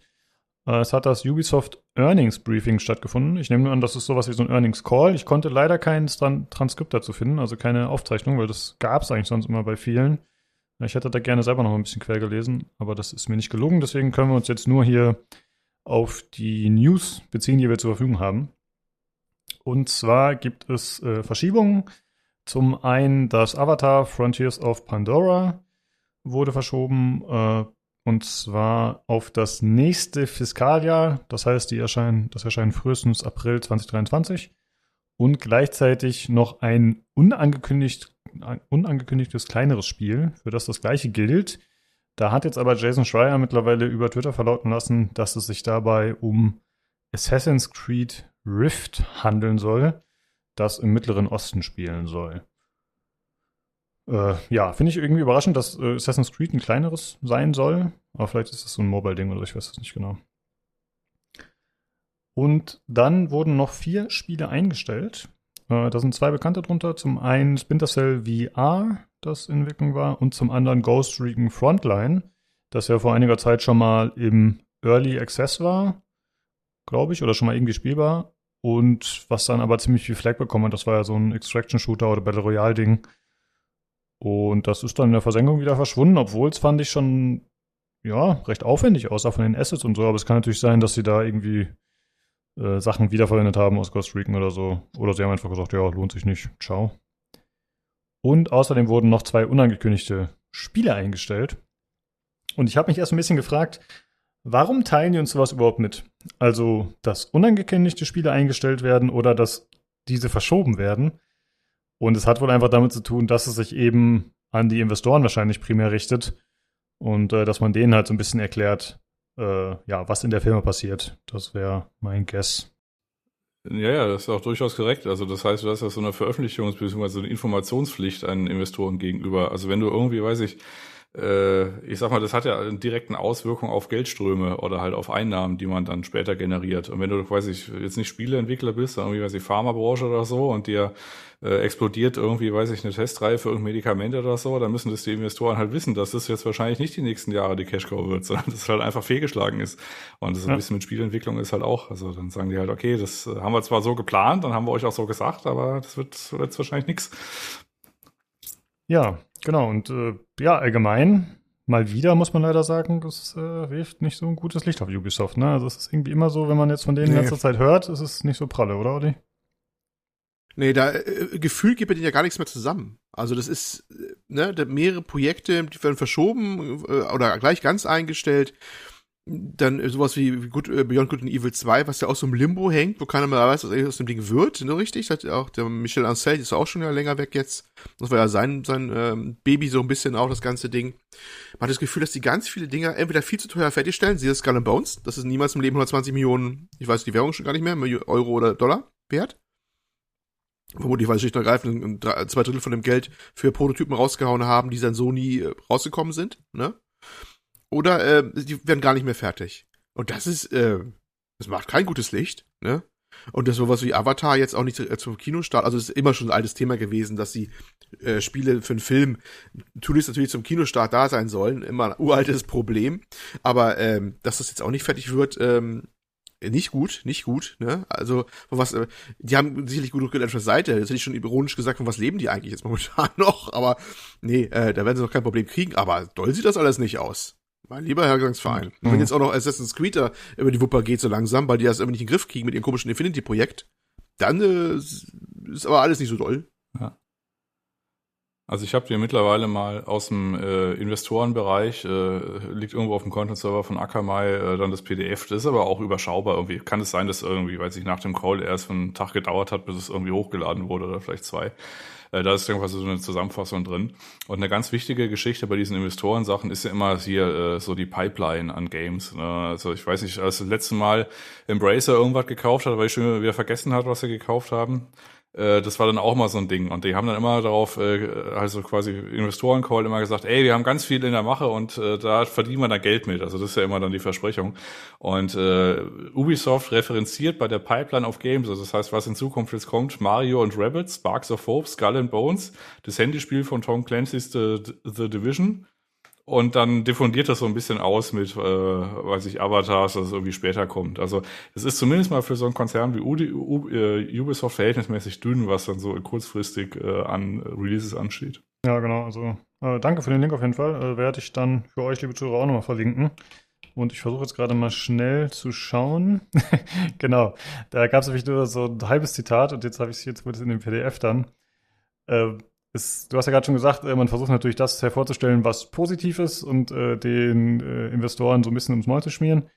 Und hier gibt es halt äh, die Aussage im PDF: Roller Champions has been well received by players for its fun and dynamic gameplay. On both retention and revenue KPIs, Roller Champions is tracking ahead of Cy Hyperscape.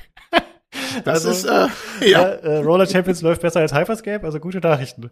Das fand ich äh, fantastisch tatsächlich. Also es läuft Ja, ich wahrscheinlich überhaupt mich echt, nicht wie gut. viel, wie viel von den Investoren nochmal genau sich die Zahlen von Hyperscape jetzt angucken. Das würde jetzt mich in diesem Augenblick sehr interessieren. Wo ich da auch als Investor sagen würde, wollt ihr mich verarschen? Oder was Ja. ist jetzt eigentlich hier los?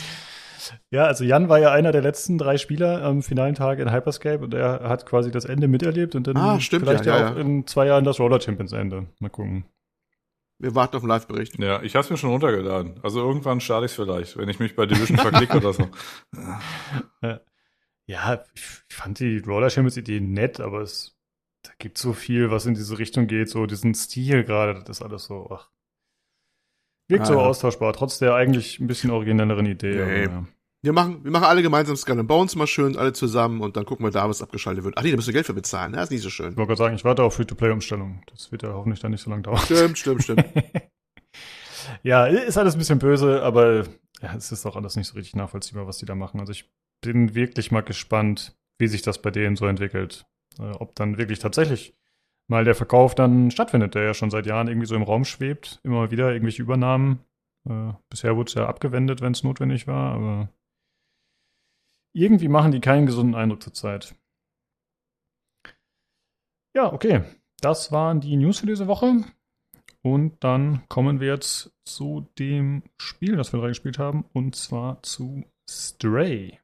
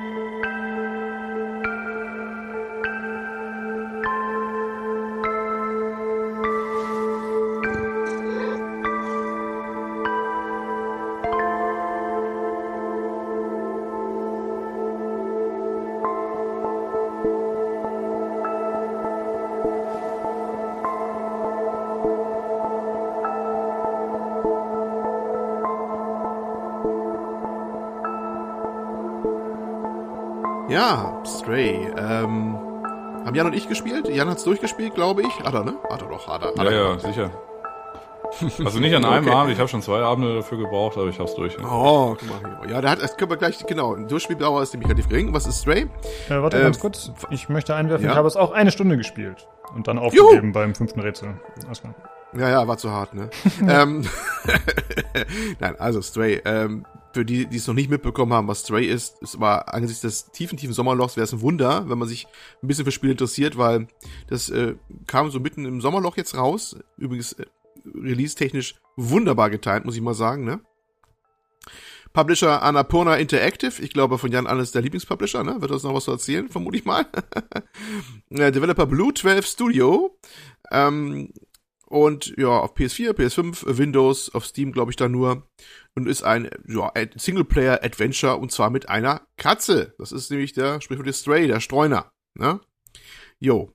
Ähm, die Bude dahinter, Blue 12 Studios, sind wohl primär, also die Gründer oder die Kreativen dahinter, ich weiß nicht genau, was die da sind, ähm, Ex-Ubisoftler. Irgendwo in, in äh, Süden Frankreichs. Ähm, sind unter dem Namen Cooler und Cooler and Viv, was ist mal trendy, Cooler and Viv irgendwie bekannt. Ähm, Videogamer.com meinte, die wollen so ein bisschen unbekannt bleiben, wer sie wirklich sind. Es überrascht mich aber, weil Wikipedia meinte, ähm, Cooler, einer heißt Colas Cola, weil das mal stimmt, ganz komischer Name, ich müsste jetzt buchstabieren. Und äh, Vivien Mermet Guyenet, ähm, dann werden sie aber nicht mehr anonym. Also, hm. aber es sind wohl vormal, äh, vormalige Ubisoftler, äh, angeblich aus dem Kunstbereich oder was Creative-mäßiges dort. Und die haben sich da selbstständig gemacht mit dieser Firma und haben in den letzten Jahren an Stray gearbeitet und konnten das über Annapurna Interactive rausbringen. Also ich habe mal Ja. gerade die Moby Games Seite von Vivian Mermet Guni aufgemacht und die war äh, Level Artist bei Zombie U, Additional 3D Artist äh, Horse Star und äh, Cha Cha Characters and Game Elements Artist bei Beowulf the Game und Advanced Beowulf, okay. Warfighter, äh, Warfighter 2. Also im Wesentlichen Zombie und Horse Star und danach hat sie sich, oder er, ist es also sie? Sie, glaube ich, ne? Vivian, ne? Also ich habe wahrscheinlich gedacht, oh nee, habe ich keine Lust. Ja. Das kl- klingt auch so nach Jobs, wo man nachher auch sagt, man möchte was machen, was vielleicht einen mehr, mehr beschäftigt, auch innerlich und nicht abtötet. Ja, ähm, Kurzfassung, ähm, was es geht. Ja, du hakst immer mir brutal in, in, in die Beine rein, wenn ich Blödsinn sage, ja? Ja, ja. Wunderbar.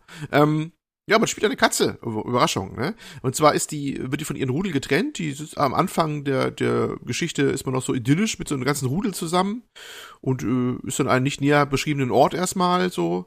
Und dann äh, zieht das Rudel plötzlich los, äh, ne? Und äh, man ta- tabert hinterher und dann passiert das große Drama, was bricht zusammen, wo man raufgesprungen ist und dann stürzt man tief und landet irgendwo tief weit unten und äh, humpelt da von da aus weiter und kommt in eine Art äh, Unterwelt, eine versiegelte Unterwelt, eine Stadt, eine die Dead City, glaube ich, so wird sie genannt.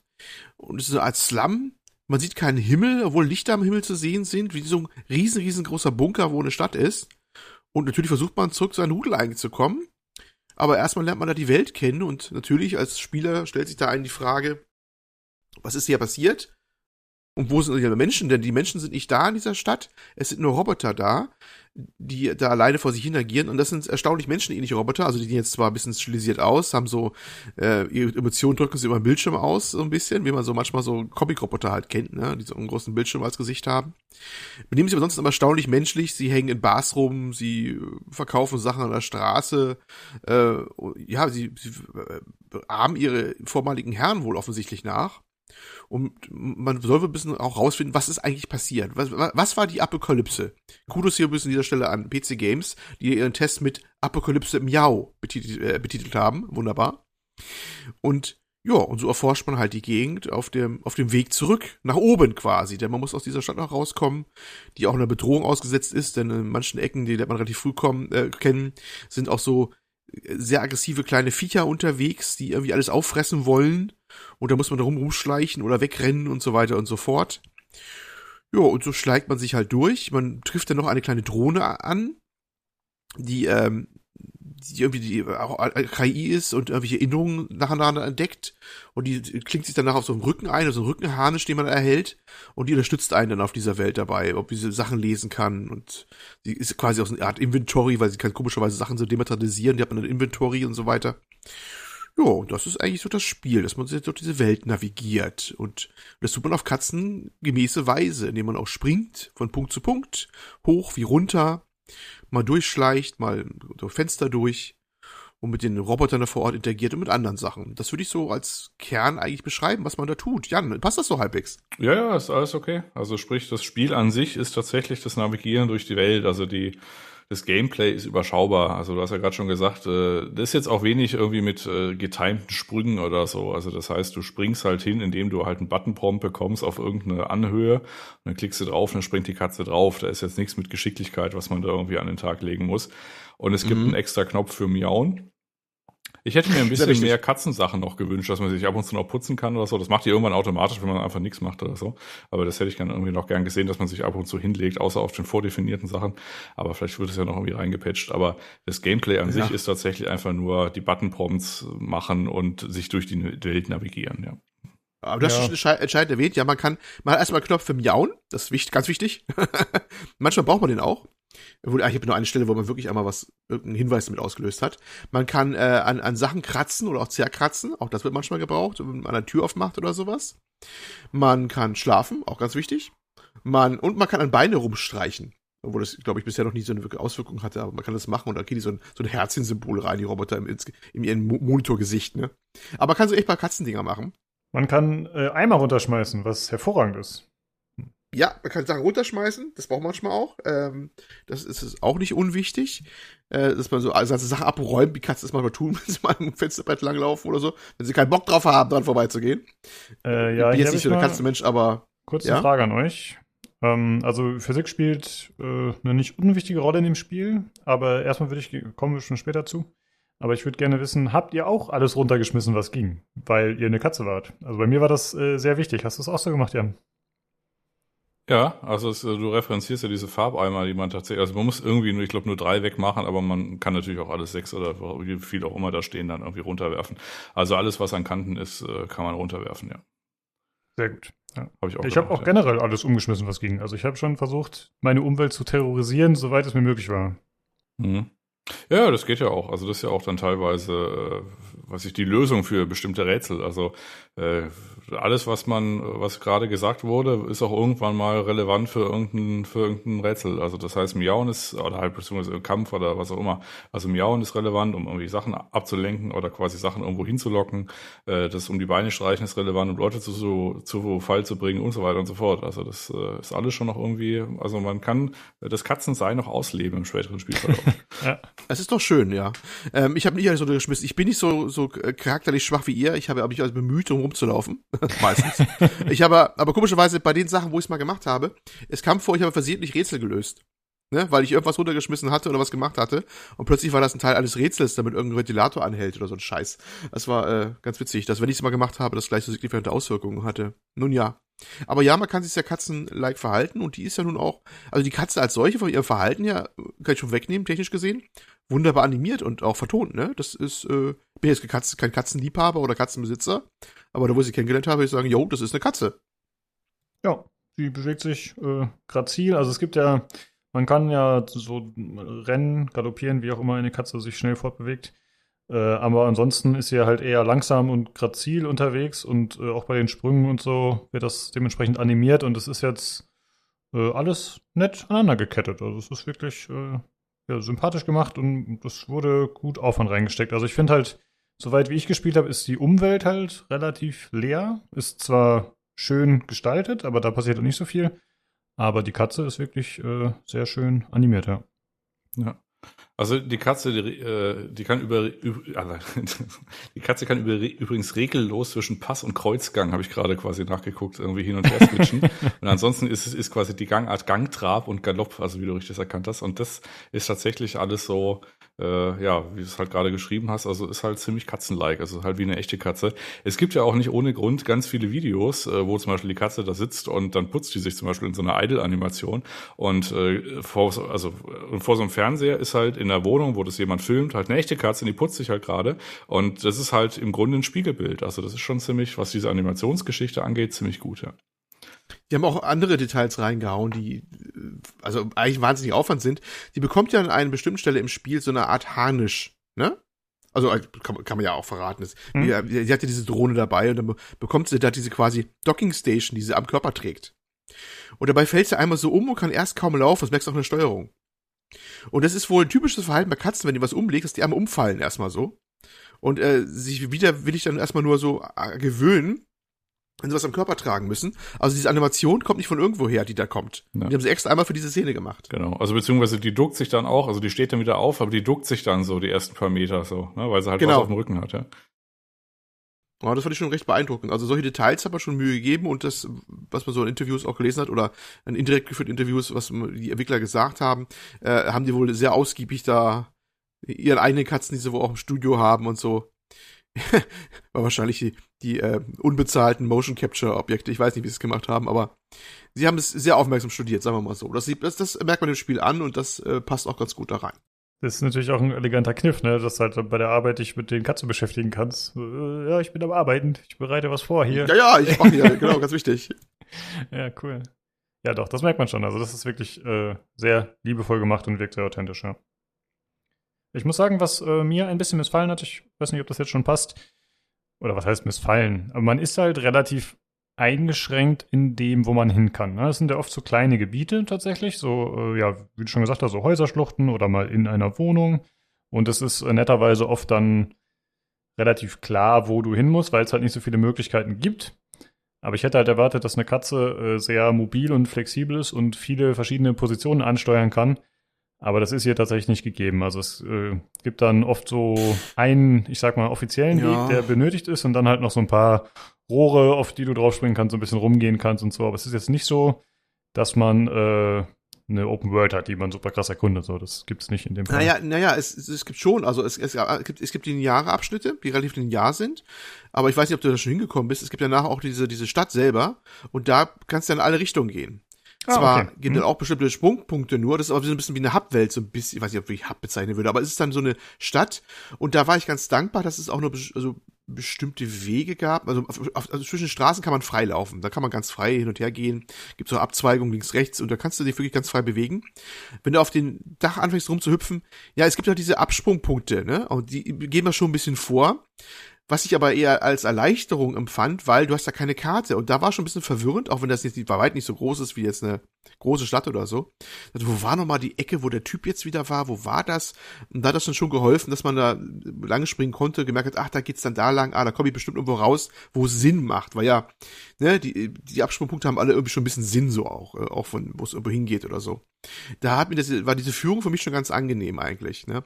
Aber äh, das muss man dazu sagen, es gibt so unterschiedliche gestaltete Sachen. Es gibt sehr lineare Abschnitte, relativ lineare Abschnitte gibt es dann auch so, ich würde mal sagen, so ziemlich genau einen Weg und manchmal auch so eine Lösung für ein Rätsel und da kann man auch weiterspringen. Da muss man vielleicht man irgendeine fast noch weiter rollen, damit es zur richtigen Stelle ist, damit man darauf springen kann nachher oder so.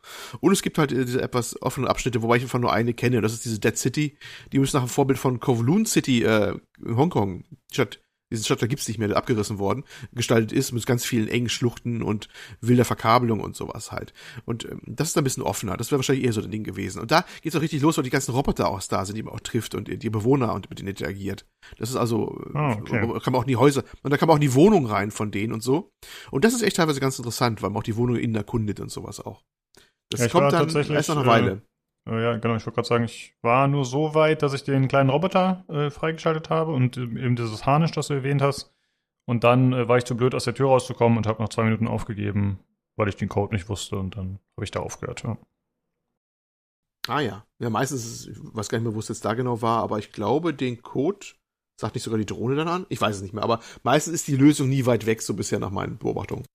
Ja, das habe ich auch festgestellt, aber ich muss sagen, ich fand jetzt, weiß nicht, also ich bin nicht so der große Rätseltyp, mir hat das dann nicht so viel Freude bereitet. Ähm, ich hatte halt gedacht, ich schaue einfach in das Spiel mal rein. Ich wusste ja, dass ihr schon gespielt habt, aber ich dachte zumindest, dass ich ein bisschen mitreden kann. Und es ist alles nett gemacht, aber ist jetzt, glaube ich, nicht mein Game, was ich unbedingt zu Ende spielen muss. Jo. Im Prinzip war es was schon das Kern eigentlich mit gesagt. Die Grafik fand ich, wie gesagt, Animation super. Überhaupt die Grafik relativ stimmungsvoll. Ähm, Lichtschattenspiele kommen auch ganz gut rüber, aber ich wollte ja nochmal ausholen, hatte ich ja ganz am Anfang erwähnt, Fernseher, da mal wieder. Und zwar das Thema HDR, ähm, High Dynamic Range, also, ne, diese ganze Kontrastdynamik und sowas. Jan, wie war das bei dir? Hast du nicht irgendwas von, von erzählt mit HDR? Ja, nein, bei, bei Stray oder war das ganz woanders? Nö, ich meine, da was gehört zu haben. Ja, ich habe gesagt nein. Also zumindest mal die PC-Version hatte keinen HDR-Modus. Was schade ist, denn das Spiel ist ja nur mit sehr viel starken Kontrasten, ne? Du hast diese engen Gassen und du hast diese Neonlichter und das lebt viel mit diesen, diesen äh, Kontrastunterschieden auch. Und ich wollte gucken, ich habe, du hast auf dem PC gespielt übrigens, ich auf der PlayStation 5. Ich habe mir dafür das äh, PlayStation Extra Abo geholt, nämlich also abgegradet, da hat sich fast schon so gelohnt. Und ähm, wollte einfach mal gucken, ob die Variante HDR hat. Und äh, ich muss jetzt, äh, kann jetzt stolz vermelden, ich weiß es nicht, weil ich, ich habe das Ding dann halt ähm, gespielt gehabt und bei der PlayStation 5 ist äh, HDR hatte ich stehen gehabt auf automatisch, wenn unterstützt, heißt die Option sinngemäß, äh, sollte dann eigentlich auf HDR umschalten, beziehungsweise SDR, je nachdem, was das Spiel halt liefert. Was damit geendet hat, dass das Spiel in manchen Ecken hin und her umgeschaltet hat zwischen HDR und SDR und jedes Mal der Fernseher ausging dabei. Und äh, den ganzen HDMI-Strang äh, auch resettet hat, inklusive Soundbar, was ganz toll war. Und äh, ich, ich habe erst gedacht, das wäre ein Fehler mit einem äh, Variable Refresh Rate oder hast du nicht gesehen und habe da was rumgefummelt oder ALM, habe das deaktiviert, was bei der PS5 erst übrigens seit zwei, drei Wochen oder überhaupt geht, dass man das auch wieder ausschalten kann. Es war dann tatsächlich der Punkt, dass das H ähm, HDR, äh, wie sich mal aktiviert, deaktiviert hat. Und da habe ich jetzt einmal hart auf HDR angesetzt, obwohl es, glaube ich, keinen hat. Er wird es wahrscheinlich jetzt so einfach simulieren und den Kontrastbereich weiter aufspannen das eigentlich im Sinne des Erfinders ist, aber sah optisch immer noch ganz stimmig aus. Habe ich es einfach so gelassen jetzt auch bei der Konsole. Und äh, ja, und ich kann jetzt nicht vermelden, ob es jetzt wirklich nativ HDR hat oder nicht, zumindest nicht von seinem Verhalten her. Aber wie gesagt, ähm, mein Fernseher konnte sich nicht entscheiden, was da angeliefert worden ist. Das äh, hm. sagte mal HDR und, und, dann fünf Schritte weiter die Katze ging der Bildschirm aus, wieder an und sagte SDR. Und das war äh, seltsam, habe ich auch noch nicht gehabt. Ob es jetzt ein spezifischer Stray-Fehler war oder was ein Zusammenspiel mit, äh, mit der Konsole und diesem Fernseher, ich weiß es nicht. Ich habe andere Spiele gespielt, die haben das nicht gezeigt, die waren dann konstant auf einen Modus. Tja, rätselhaft mal wieder. Eine der weiteren Freuden dieses ganzen HDR-Gedönse äh, und, und äh, moderne Fernseher und sowas. Äh, ganz wunderbar. Durfte erstmal debuggen, warum das ist das der Fernseher nicht sauber gegenüber diesem Spiel. Ja. ja vielleicht, ja. falls, falls sich da noch was ergibt, kannst du noch berichten, wenn du rausgefunden hast, woran es lag, falls das noch stattfindet. Ja, ich, ich, ich habe es wie gesagt jetzt fest auf HDR genagelt von, von der Konsole her. Ich weiß nicht, ob da mal ein Patch rauskommt oder wenn es überhaupt da liegt. Ich, ich musste erstmal auf dem, die habe ich noch nicht so lange, noch ein paar andere Spiele spielen, ob andere auch dieses Verhalten zeigen. Dann liegt es wahrscheinlich generell an dieser Kombination und dann muss ich mit leben, dass es halt äh, entweder auf HDR oder Non-HDR festgetackert ist. Und dann ist es auch gut, dann passiert es wahrscheinlich nie wieder. Wenn der umgestellt hatte, ist es auch nie wieder passiert. Ja. ja das mal hm. nebenbei. Ja. Aber du, du sagtest ja richtig, also gerade für dieses äh, Spiel, was halt primär, ich sag mal, äh, so pseudonachts irgendwie stattfindet, mit irgendwie, weiß ich vielen Leuchtreklamen, wäre es halt schon schön gewesen, irgendwie so einen nativen HDR-Modus zu haben. Äh, du kannst zwar auf der PC-Variante dann so mit sowas wie, weiß ich, Windows 11 Auto, äh, Auto HDR irgendwie ein bisschen rumbasteln, wobei ich gar nicht weiß, ob das überhaupt aktiv ist, weil das muss ja auch irgendwie für Titel zu Titel irgendwie unterstützt sein, obwohl es für viele geht. Ähm, das macht aber auch nichts anderes, als, weiß ich, ein bisschen weiß, ein bisschen heller zu machen und da irgendwie so ein Fake-HDR irgendwie reinzumachen. Äh, da kannst du wahrscheinlich genauso gut am Fernsehen irgendwie, weiß ich, Dynamic Tone Mapping irgendwie anmachen, dann hast du ungefähr genau, den gleichen genau. Effekt. Ja, Genau das habe ich im Prinzip ja gemacht. Dass diese diese äh, HDR immer an Funktion macht nämlich genau das, äh, die bei der PS5, die macht dann auch so ein Auto HDR aus dem SDR-Kram. Was du gesagt hast, das kann man auch fernsehseitig machen. Da gibt's meistens bei jedem Fernseher, der HDR kann auch so eine Option, das nur was mal weiter aufzuspannen auf so einen HDR-Bereich. Das klappt mal unterschiedlich gut, je nach Quellmaterial, ne? Manchmal sieht es auch einfach nur Fake aus. Das ist immer so ein Einzelfall. Aber ich habe es einfach mal benutzt, es angemacht, weil es sah immer noch gut aus, fand ich zumindest eine subjektive Wahrnehmung. Und ich habe dieses blöde Gespringe in, in, im äh, Modi umschalten halt vermieden. Das ging ja gar nicht anders im Prinzip. Naja, gut. Aber ja, habe ich auch gewundert, dass es nicht so richtig nativ drin zu sein scheint, weil das, das schreit ja geradezu danach. Denn diese Stadt ist nämlich ja im ewigen Dunkeln im Übrigen. Man hat so, so eine Art künstlichen Sternhimmel, aber man sieht gleich in diesen, die Sterne so einen Ring angeordnet, dass es ein künstlicher Himmel ist. Und, und die Roboter übrigens nebenbei, die erzählen immer von den Outsiders und dass man draußen noch was gibt. Und sie wollen alle gerne raus aus diesem Art Megabunker, weil sie davon träumen, dahin zu gehen, wo mal ihre Schöpfer wo waren. Und Denn man, man hört dann so gerüchteweise, die Welt draußen sei wieder betretbar, aber das ist auch das große Mysterium ist, was eigentlich da draußen passiert ist, warum die alle da unten sind eigentlich dann, warum die Menschheit unter der Erde gegangen ist und da anscheinend offensichtlich ausgestorben ist, mal so nebenbei, ne? Um das nochmal aufzugreifen in der Story. Ähm, wie, aber Grafik fand ich gut, es waren sehr stimmungsvolle Sachen bei. Ähm, ja, die, die Animationen jetzt sind bei den Robotern vielleicht nicht so vielfältig, aber sind sehr schön designt. Die Wohnungen sind teilweise auch sehr schön designt. Es gibt so Details. Es gibt relativ viele Assets, äh, die wieder benutzt worden sind, ist mir aufgefallen, so bei Postern und sowas und Bildern. Aber dann ja, das ist so wahrscheinlich der Größe geschuldet. Ansonsten sah das sehr gut aus. Und was ich richtig gut fand, war übrigens der Sound. Also der Sound fand ich halt ganz toll. Die Geräuscheffekte, die, die, auch die Musik im Hintergrund, die fand ich sehr, sehr stimmig dazu.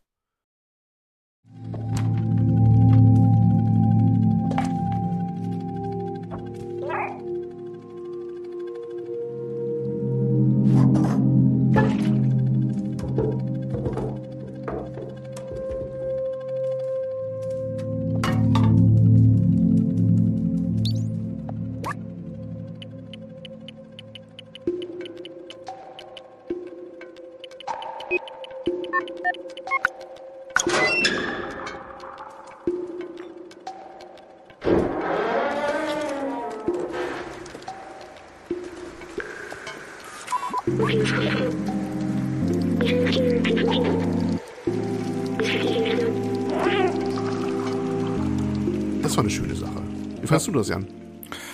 Äh, ja, vielleicht einen Satz nochmal zu dem, äh, zum Hinweis hier mit, Assets, äh, mit Asset Recycling. Also gerade im späteren Spielverlauf äh, saut das Spiel nochmal ein bisschen rum, was irgendwie so Locations angeht. Also du hast ja quasi dann nochmal so eine Stadtumgebung, dann nochmal so eine andere und so weiter und so fort. Also das ist dann schon einigermaßen viel, was das Spiel dann bietet dafür, dass man da de facto einfach durch das komplette Spiel in sechs Stunden irgendwie so durchlaufen kann. Ähm, das Spiel ist aber dann tatsächlich, beziehungsweise das ist mir dann aufgefallen, gerade in, diesen, in diesem Slum-Bereich oder gerade auch später in dieser Stadt mit diesen Wohnungen, du kannst ja in verhältnismäßig viele Wohnungen rein und dann hast du, weiß ich, so eine Art Bibliothek und da kannst du irgendwie gucken und dann kannst du tatsächlich in jeder Ecke ist irgendeine Kleinigkeit, die irgendwie versteckt ist. Oder weiß ich, irgendein Poster oder irgendwie ein Graffiti, was noch irgendeine Aussage hat, weil die ganzen Roboter halt im Wesentlichen die Menschen imitieren und äh, da halt quasi so in so einer Art Umgebung halt vor sich hin leben und dann halt, äh, äh, weiß ich, so ähnliche Probleme haben, wie jetzt Menschen haben würden und ähm, oder die sich zum Beispiel auch teilweise machen.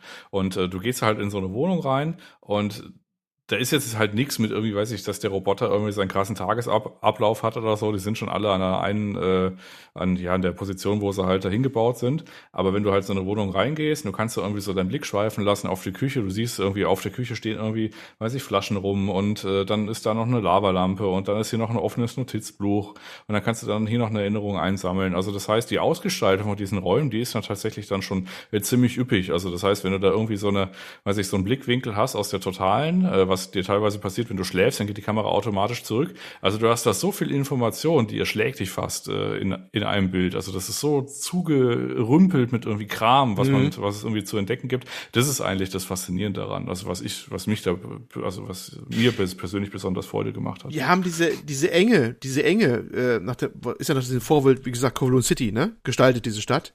Diese Enge wunderbar umgesetzt, ne? Sowohl in den Räumen drinne, als auch diese, diese Gassen und so. Das finde ich auch ganz toll. Wie gesagt, so ein Informationsoverload hat man dadurch auch, ne?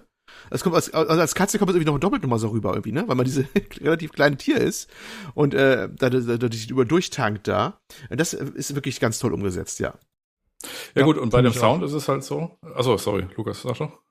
Äh, ja, ich finde es auch tatsächlich optisch sehr, sehr schön. Also ich bin ja jetzt nicht so weit gewesen. Ich war quasi nur in zwei Wohnungen und sonst eher in diesen kleinen Arealen, aber ich fand das wirklich überraschend gut grafisch. Also ich habe nicht damit gerechnet, dass das Spiel so toll aussieht. So, es gab ja vorher Trailer und so und auch schon Gameplay. Aber ja, es sah halt immer okay aus irgendwie. Aber wenn man es dann selber spielt, also ich fand es sehr, sehr beeindruckend, vor allem von der Farbkomposition. Also äh, die ganze Lichtstimmung und so, das hat es immer sehr, sehr mhm, gut gemacht. Und mhm. ich habe dann irgendwann auch mal geschaut, ob Raytracing an ist. Weil ich fand, so, das machte so einen guten Eindruck, aber Raytracing gibt es halt gar nicht in dem Spiel. Äh, aber es ist wirklich, äh, ja, was das angeht, hervorragend präsentiert. Also da war ich wirklich sehr begeistert. Und ansonsten kann ich auch nur beipflichten, was ihr sagt. Also das wirkt halt wirklich bewohnt, die Wohnung. Es wirkt irgendwie individuell. Da ist äh, relativ viel los. Das ist wirklich schön gemacht, ja. Ja, zum Ton meinetwegen. Ähm, ja, der, der Ton hat ja Olli irgendwie kurz angesprochen. Also das zum Beispiel, also wir hatten das Thema auch mal irgendwie wegen, ob man Musik ausmacht oder nicht. Äh, hatte ich tatsächlich nicht. Ich hatte es auch nicht leiser gemacht oder so. Ähm, ist quasi schon Lob genug äh, für mich. Ähm, ich habe das jetzt nicht bewusst wahrgenommen, beziehungsweise ich habe schon bewusst wahrgenommen, aber nicht, dass es mich gestört hatte. Äh, die, der ganze Soundtrack, der ist, ich sag mal, fremdartig, äh, trifft es wahrscheinlich. Also es ist so ein bisschen so, ja, teilweise Industrial-Elemente, aber dann so ein bisschen glatt gebügelt, so dass es nicht irgendwie besonders schroff ist. Um, und das ist halt für das Spiel stimmig. Ob ich jetzt da irgendwie die CD auflegen müsste, wahrscheinlich nicht. Aber für das Spiel hat es auf jeden Fall gepasst, also zumindest mal für meine Spielerfahrung. Und ansonsten hat der Olli gerade gesagt, gerade wenn man so durchläuft, dann hat man halt irgendwelche Lüfter, die irgendwie im Hintergrund rauschen. Ich habe es halt oben auf dem Fernseher gespielt, mal mit einer 5.1-Anlage, mit dem Kopfhörer ist wahrscheinlich genauso gut. Äh, also du kriegst dann verhältnismäßig viel noch an, äh, an Flavor von der Spielwelt mit, weil halt irgendwie eine Klimaanlage rauscht und das Spiel ist halt voll mit Klimaanlagen, ist halt, wie gesagt, nach diesem Vorbild. Ne? Also das heißt, du hast, du hast eine Hauswand, da sind immer acht Klimaanlagen, also diese Außengeräte dran. Und dann kann man natürlich auch auf die Klimaanlagen irgendwie draufhüpfen, aber äh, du hast dann irgendwie, weiß ich, Roboter werfen sich irgendwie so Eimer zu, das hört man dann immer so ein Klang-Klang-Geräusch und oder wenn du so einen Eimer runterfallen lässt, wo so ein Farbeimer dann irgendwie ausgekippt wird, das hörst halt auch. Also das ganze Sounddesign ist schon ziemlich gut, ja. Ja. ja, das ist eine Schwäche, die mir einfällt, ist ähm, jetzt mal ein ganz anderes technisches gesehen. Und zwar äh, die Kamera ist ja immer so ein problematisches Ding. Gerade wenn es eng wird. Und als Katze ist man auch mal ne, ein bisschen in engen Ecken unterwegs und so. Die kommt manchmal nicht so genau hin. Da sind die Ansprungpunkte nur kurz sichtbar und gehen gleich wieder weg und man kriegt nicht so einen Winkel hin. Oder man klebt zu einer Wand und unterhält sich mit jemandem, also was heißt, macht die Dialogoption auf mit so einem Roboter und dann springt der Dialogfenster so komisch raus, als ob er wahrscheinlich das so falsch hinprojiziert, irgendwie dieses, diesen Kasten, wo ja dann die, die, die, die Dialog abläuft oder sowas. Und äh, ja, das, das, das ist noch so eine Schwäche. Gerade wenn man runterspringt, habe ich manchmal Mühe gehabt, dass man auch den Punkt erwischt hat, dass man so runterspringen konnte, von oben nach unten.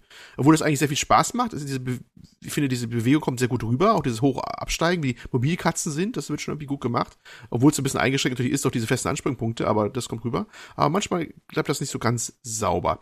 Wo ich gerade diesen, diesen äh, Dialogkasten erwähnt habe, die Roboter sprechen übrigens nicht irgendwie äh, Sprachausgabe, die haben so, so ein Blob, so, so ein Dings-Sound und man kriegt also nur, nur eine ausgeschriebene Übersetzung, ne? Das muss man vielleicht noch erwähnen. Das Ding hat keine Sprachausgabe, wenn ich es richtig in Erinnerung habe, ne? Nee, ich glaube, die haben nur dieses Pseudo-Gebabbel nur ein bisschen. Das sollte man vielleicht noch beim Sound noch jetzt nebenbei nochmal hm. erwähnen. Ja, ja, das stimmt. Also zumindest soweit wie ich gespielt habe, war es so, genau.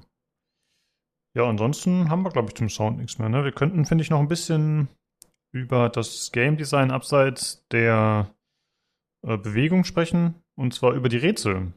Äh, ich habe jetzt relativ schnell, wie gesagt, aufgegeben. Ich habe vielleicht so fünf Rätsel oder so gemacht und ich habe auch gelesen, dass die relativ äh, simpel sein sollen. Äh, Jan, du als der, der es durchgespielt hat, hast du bei irgendwelchen Rätseln mal gehangen oder war es alles äh, easy für dich?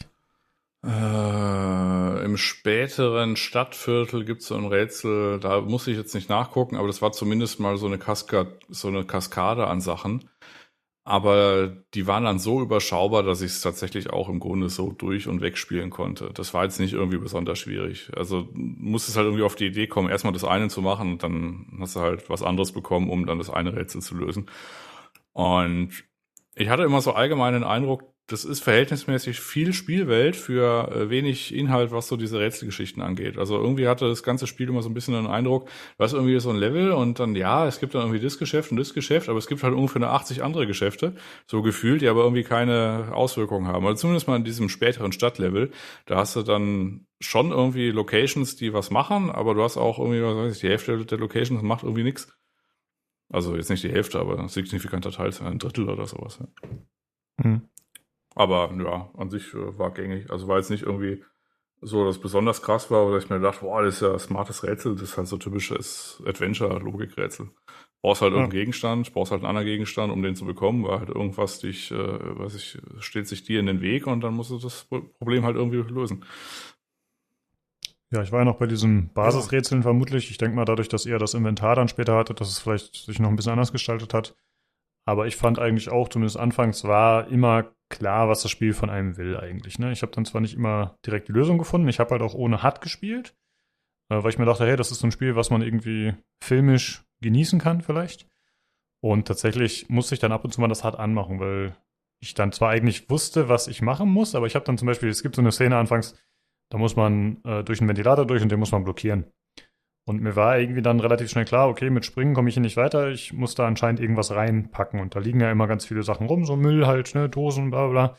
Dann wusste ich jetzt aber nicht, was ich davon nehmen könnte oder so, oder wie ich das transportieren könnte. Dann musste ich halt das HUD wieder anmachen, nur um festzustellen, okay, ich muss, äh, ich glaube, B drücken, um den Eimer aufzuheben. Äh, das war halt manchmal so ein bisschen im Weg, aber tatsächlich muss man auch sagen, man kann das Spiel eigentlich ganz gut mit HUD spielen, weil es unterscheidet sich gar nicht so groß.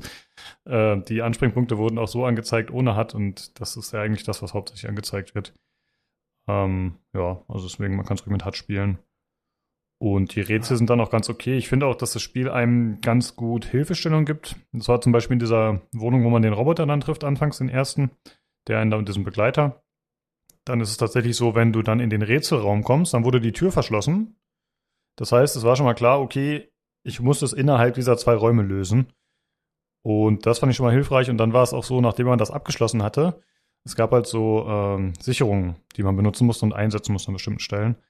Und sobald das Rätsel abgeschlossen ist, sind diese Sicherungen nichtig. Also du kannst sie ja nicht mehr benutzen. Das heißt, du kannst dann gar nicht mehr auf die Idee kommen, okay, ich muss sie jetzt da rausziehen und muss die hier anbringen, um durch die Tür zu kommen. Und so ist es eigentlich ganz gut, zumindest anfangs gewesen, dass einem das Rätsel oder das Spiel relativ gut klar macht, was machbar ist und was nicht. So, das fand ich äh, auf jeden Fall ganz gut gelöst. Olli, hast du noch was für die Rätsel hinzuzufügen?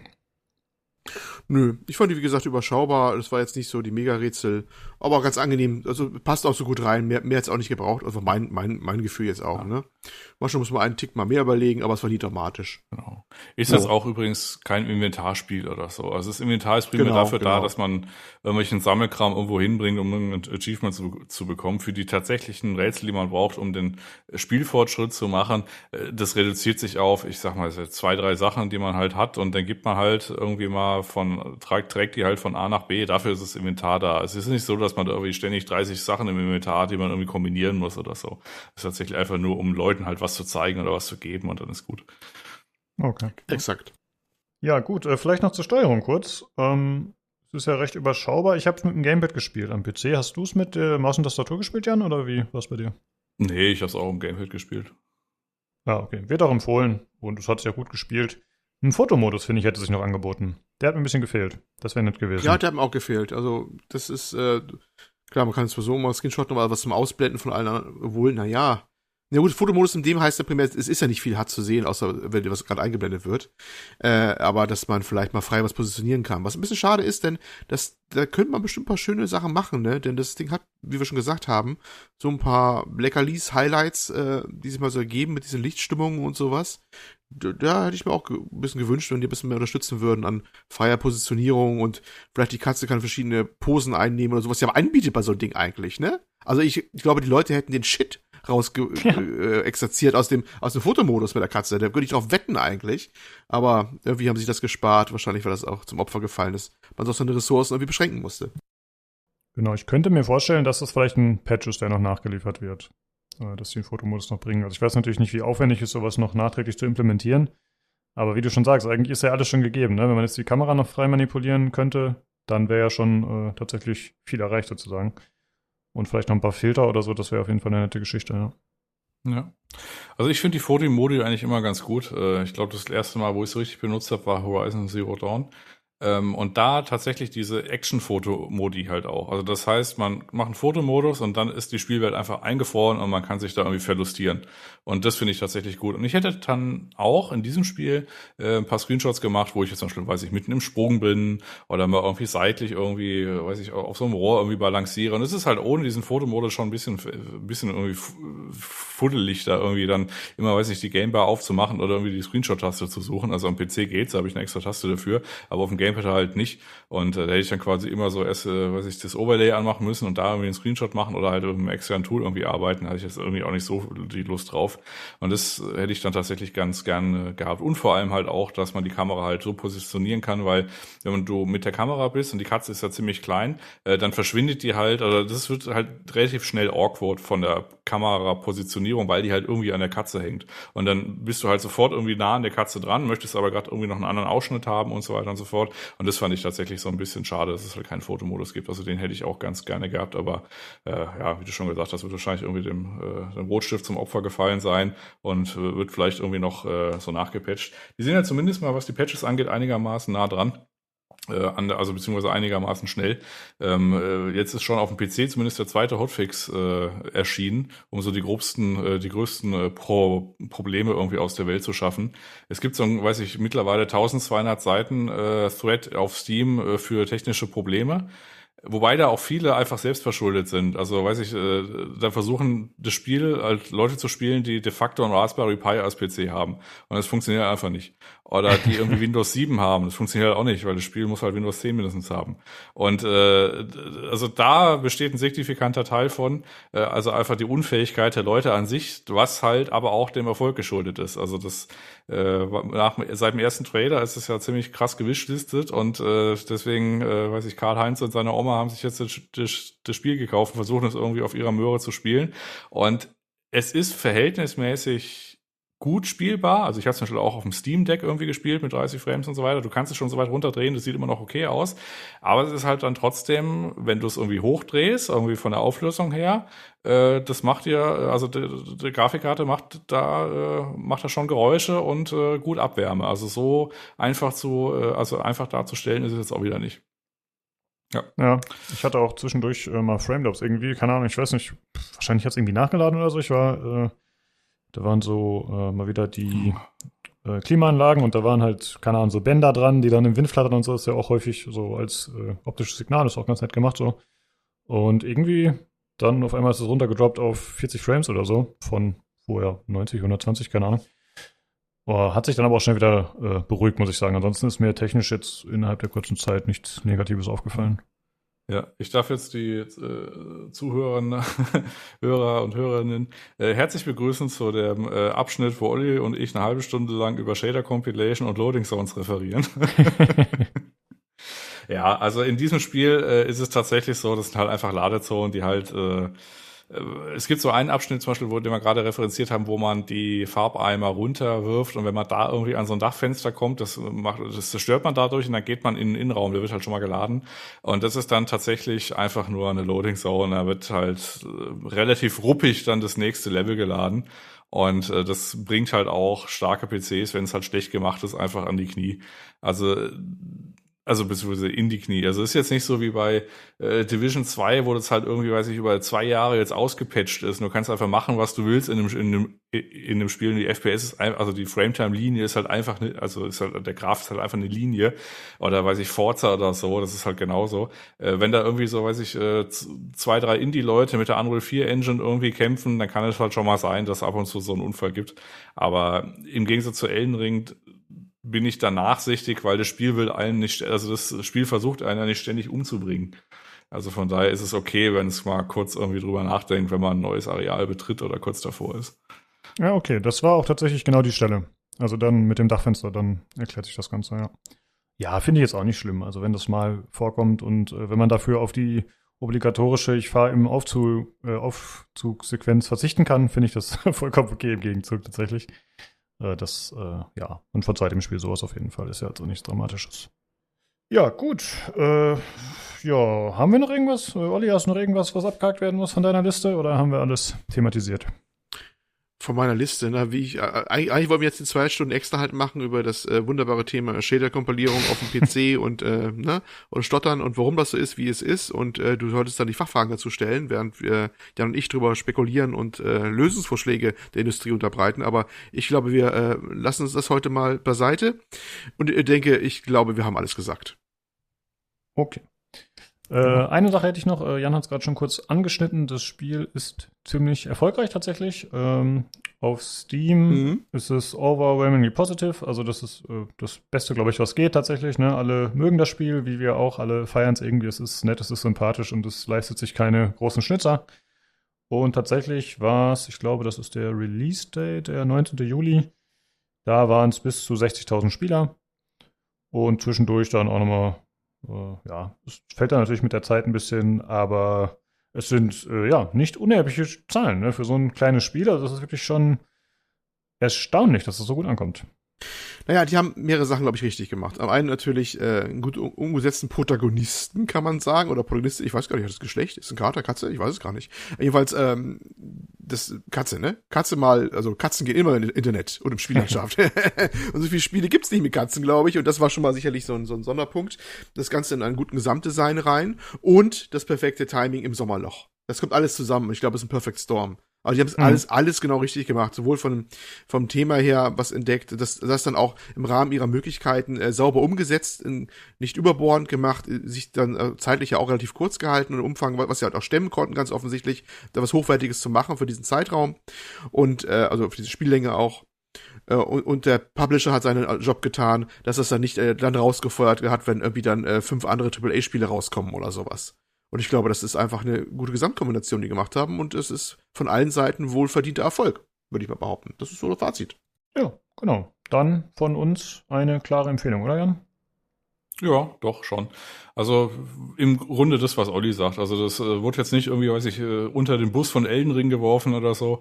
Äh, die haben es quasi jetzt, äh, ich weiß jetzt nicht, ob sie abgewartet haben, aber äh, weiß ich, als der erste Trailer kam, war das, äh, war die Wishlist-Funktion, die ja sehr wichtig für diese, also gerade Indie-Entwickler ist, war die halt schon äh, am Glühen, äh, weil halt die Leute irgendwie, ich glaube auf irgendeinem PlayStation Showcase oder war das, haben die Leute gesagt, oh, hier Cyberpunk und als Katze oder so. Ich glaube, das war sogar noch vor dem Release von Cyberpunk, wo der Trailer kam, ne? Wo die Leute so ein bisschen da irgendwie auf dem Hype noch da waren und gesagt haben, oh hier, ich kann als Katze spielen und fantastisch, ne? Und ähm, das, also quasi für die, was sie da irgendwie erreichen wollten, was sie gemacht haben, haben sie das schon eigentlich alles gut umgesetzt. Und jetzt quillt das Internet halt auch schon über mit, und wahrscheinlich wäre es mit dem Fotomodus noch irgendwie noch krasser gewesen, mit halt irgendwelchen äh, also halt von den Screenshots her, aber teilweise äh, siehst du jetzt im Netz halt ganz viel, so, so weiß ich, wie Leute ihre Fernseher filmen, wie dann irgendwie die Haustiere dann irgendwie so da äh, zurückmiauen und irgendwie, weiß ich, sich, sich, sich weiß ich, äh, synchron putzen und bla bla. Und das ist schon ziemlich niedlich und das hilft dem Spiel natürlich auch dann irgendwie so ein bisschen Öffentlichkeitsarbeit äh, dann irgendwie, beziehungsweise äh, weiter relevant zu bleiben. Ähm, dass natürlich die Spielerzahl einsinkt, ist auch klar, das ist jetzt ein verhältnismäßig überschaubares Spiel. Ich hatte für meine sechs Stunden, die ich da gebraucht habe, das war so typisch äh, Durchschnitt oder so, so, ähm, hatte ich da meinen Spaß für. Diesen Kostenpunkt von, ich sag mal, 25 Euro, ich glaube, es hat irgendwie, weiß ich, 10% Rabatt oder ich glaube 27, ich habe, glaube ich, für 24 irgendwas gekauft, noch äh, vorbestellt quasi. Ähm, äh, habe ich, bin ich da jetzt nicht, also ich trauere den, den Euro-Werten da jetzt nicht nach, also den sei es gegönnt, sowohl den Publisher als auch den Entwicklern. Und ich finde auch bemerkenswert, dass der Entwickler sich halt auch in diesem eben besagten referenzierten äh, technische Schwierigkeiten-Thread äh, tatsächlich dann irgendwie zu Wort meldet, irgendwie halt fragt, auch wenn die Leute halt einfach selbst schuld sind, muss man auch oft sagen. Und dann gibt es natürlich immer noch so geistige Ausfälle, wie zum Beispiel einen habe ich hier gerade vor mir.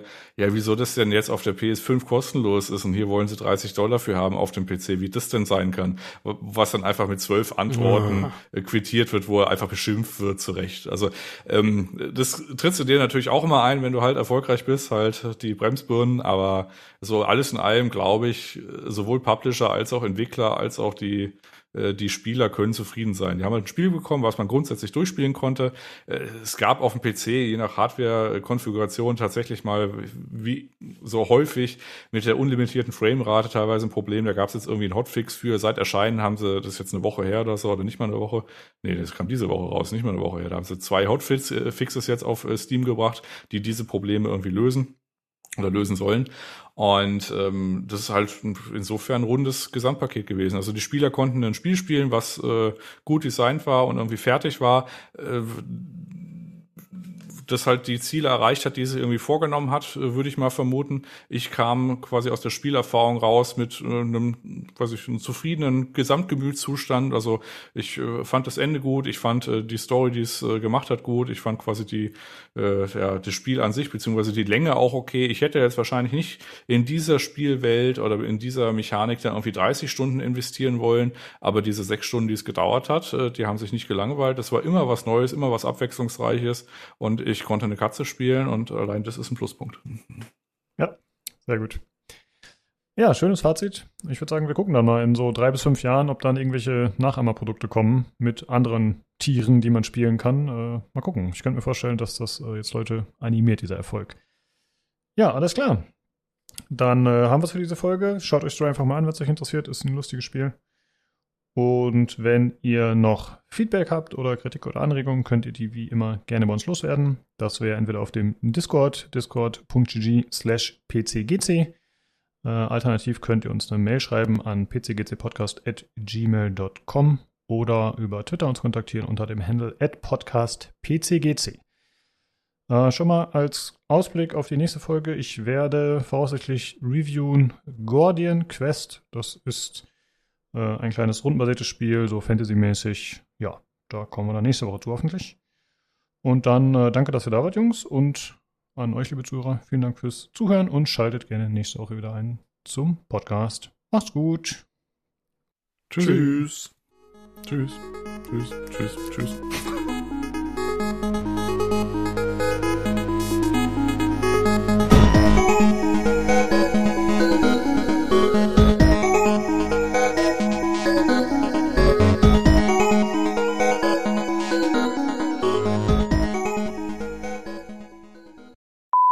lag noch auf dem Sofa gerade und habe Mhm. mich ein wenig ausgeruht.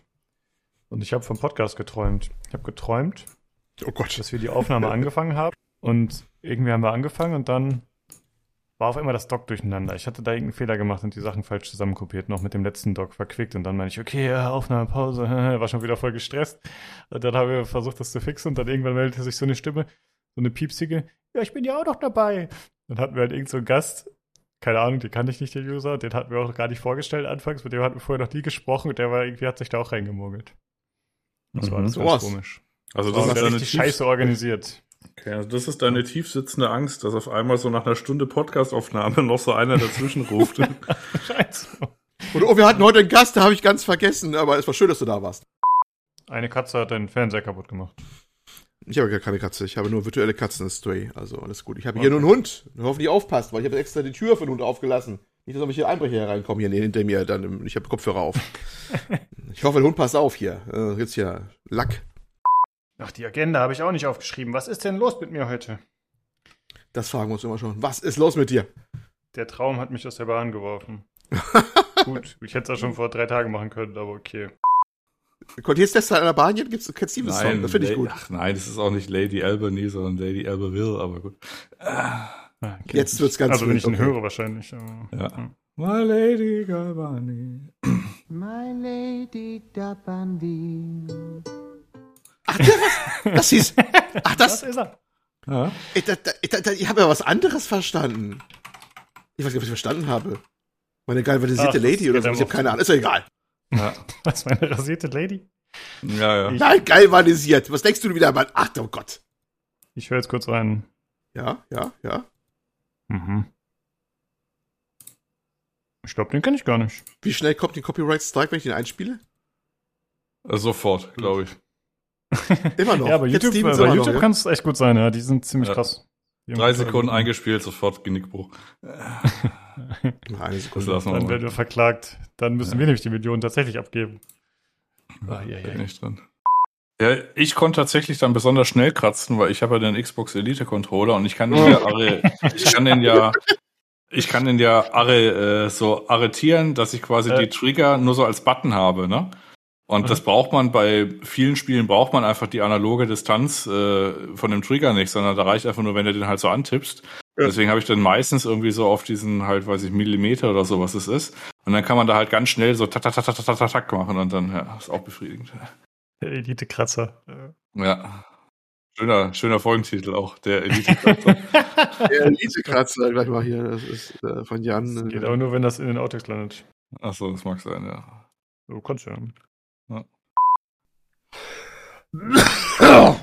Mm. Oh, Allem. Wie früher nach 40 Kippen. Oh, geil, richtig geil. Wie Ähm, war, wie war dein Wochenende? Lukas, erzähl uns was Schönes.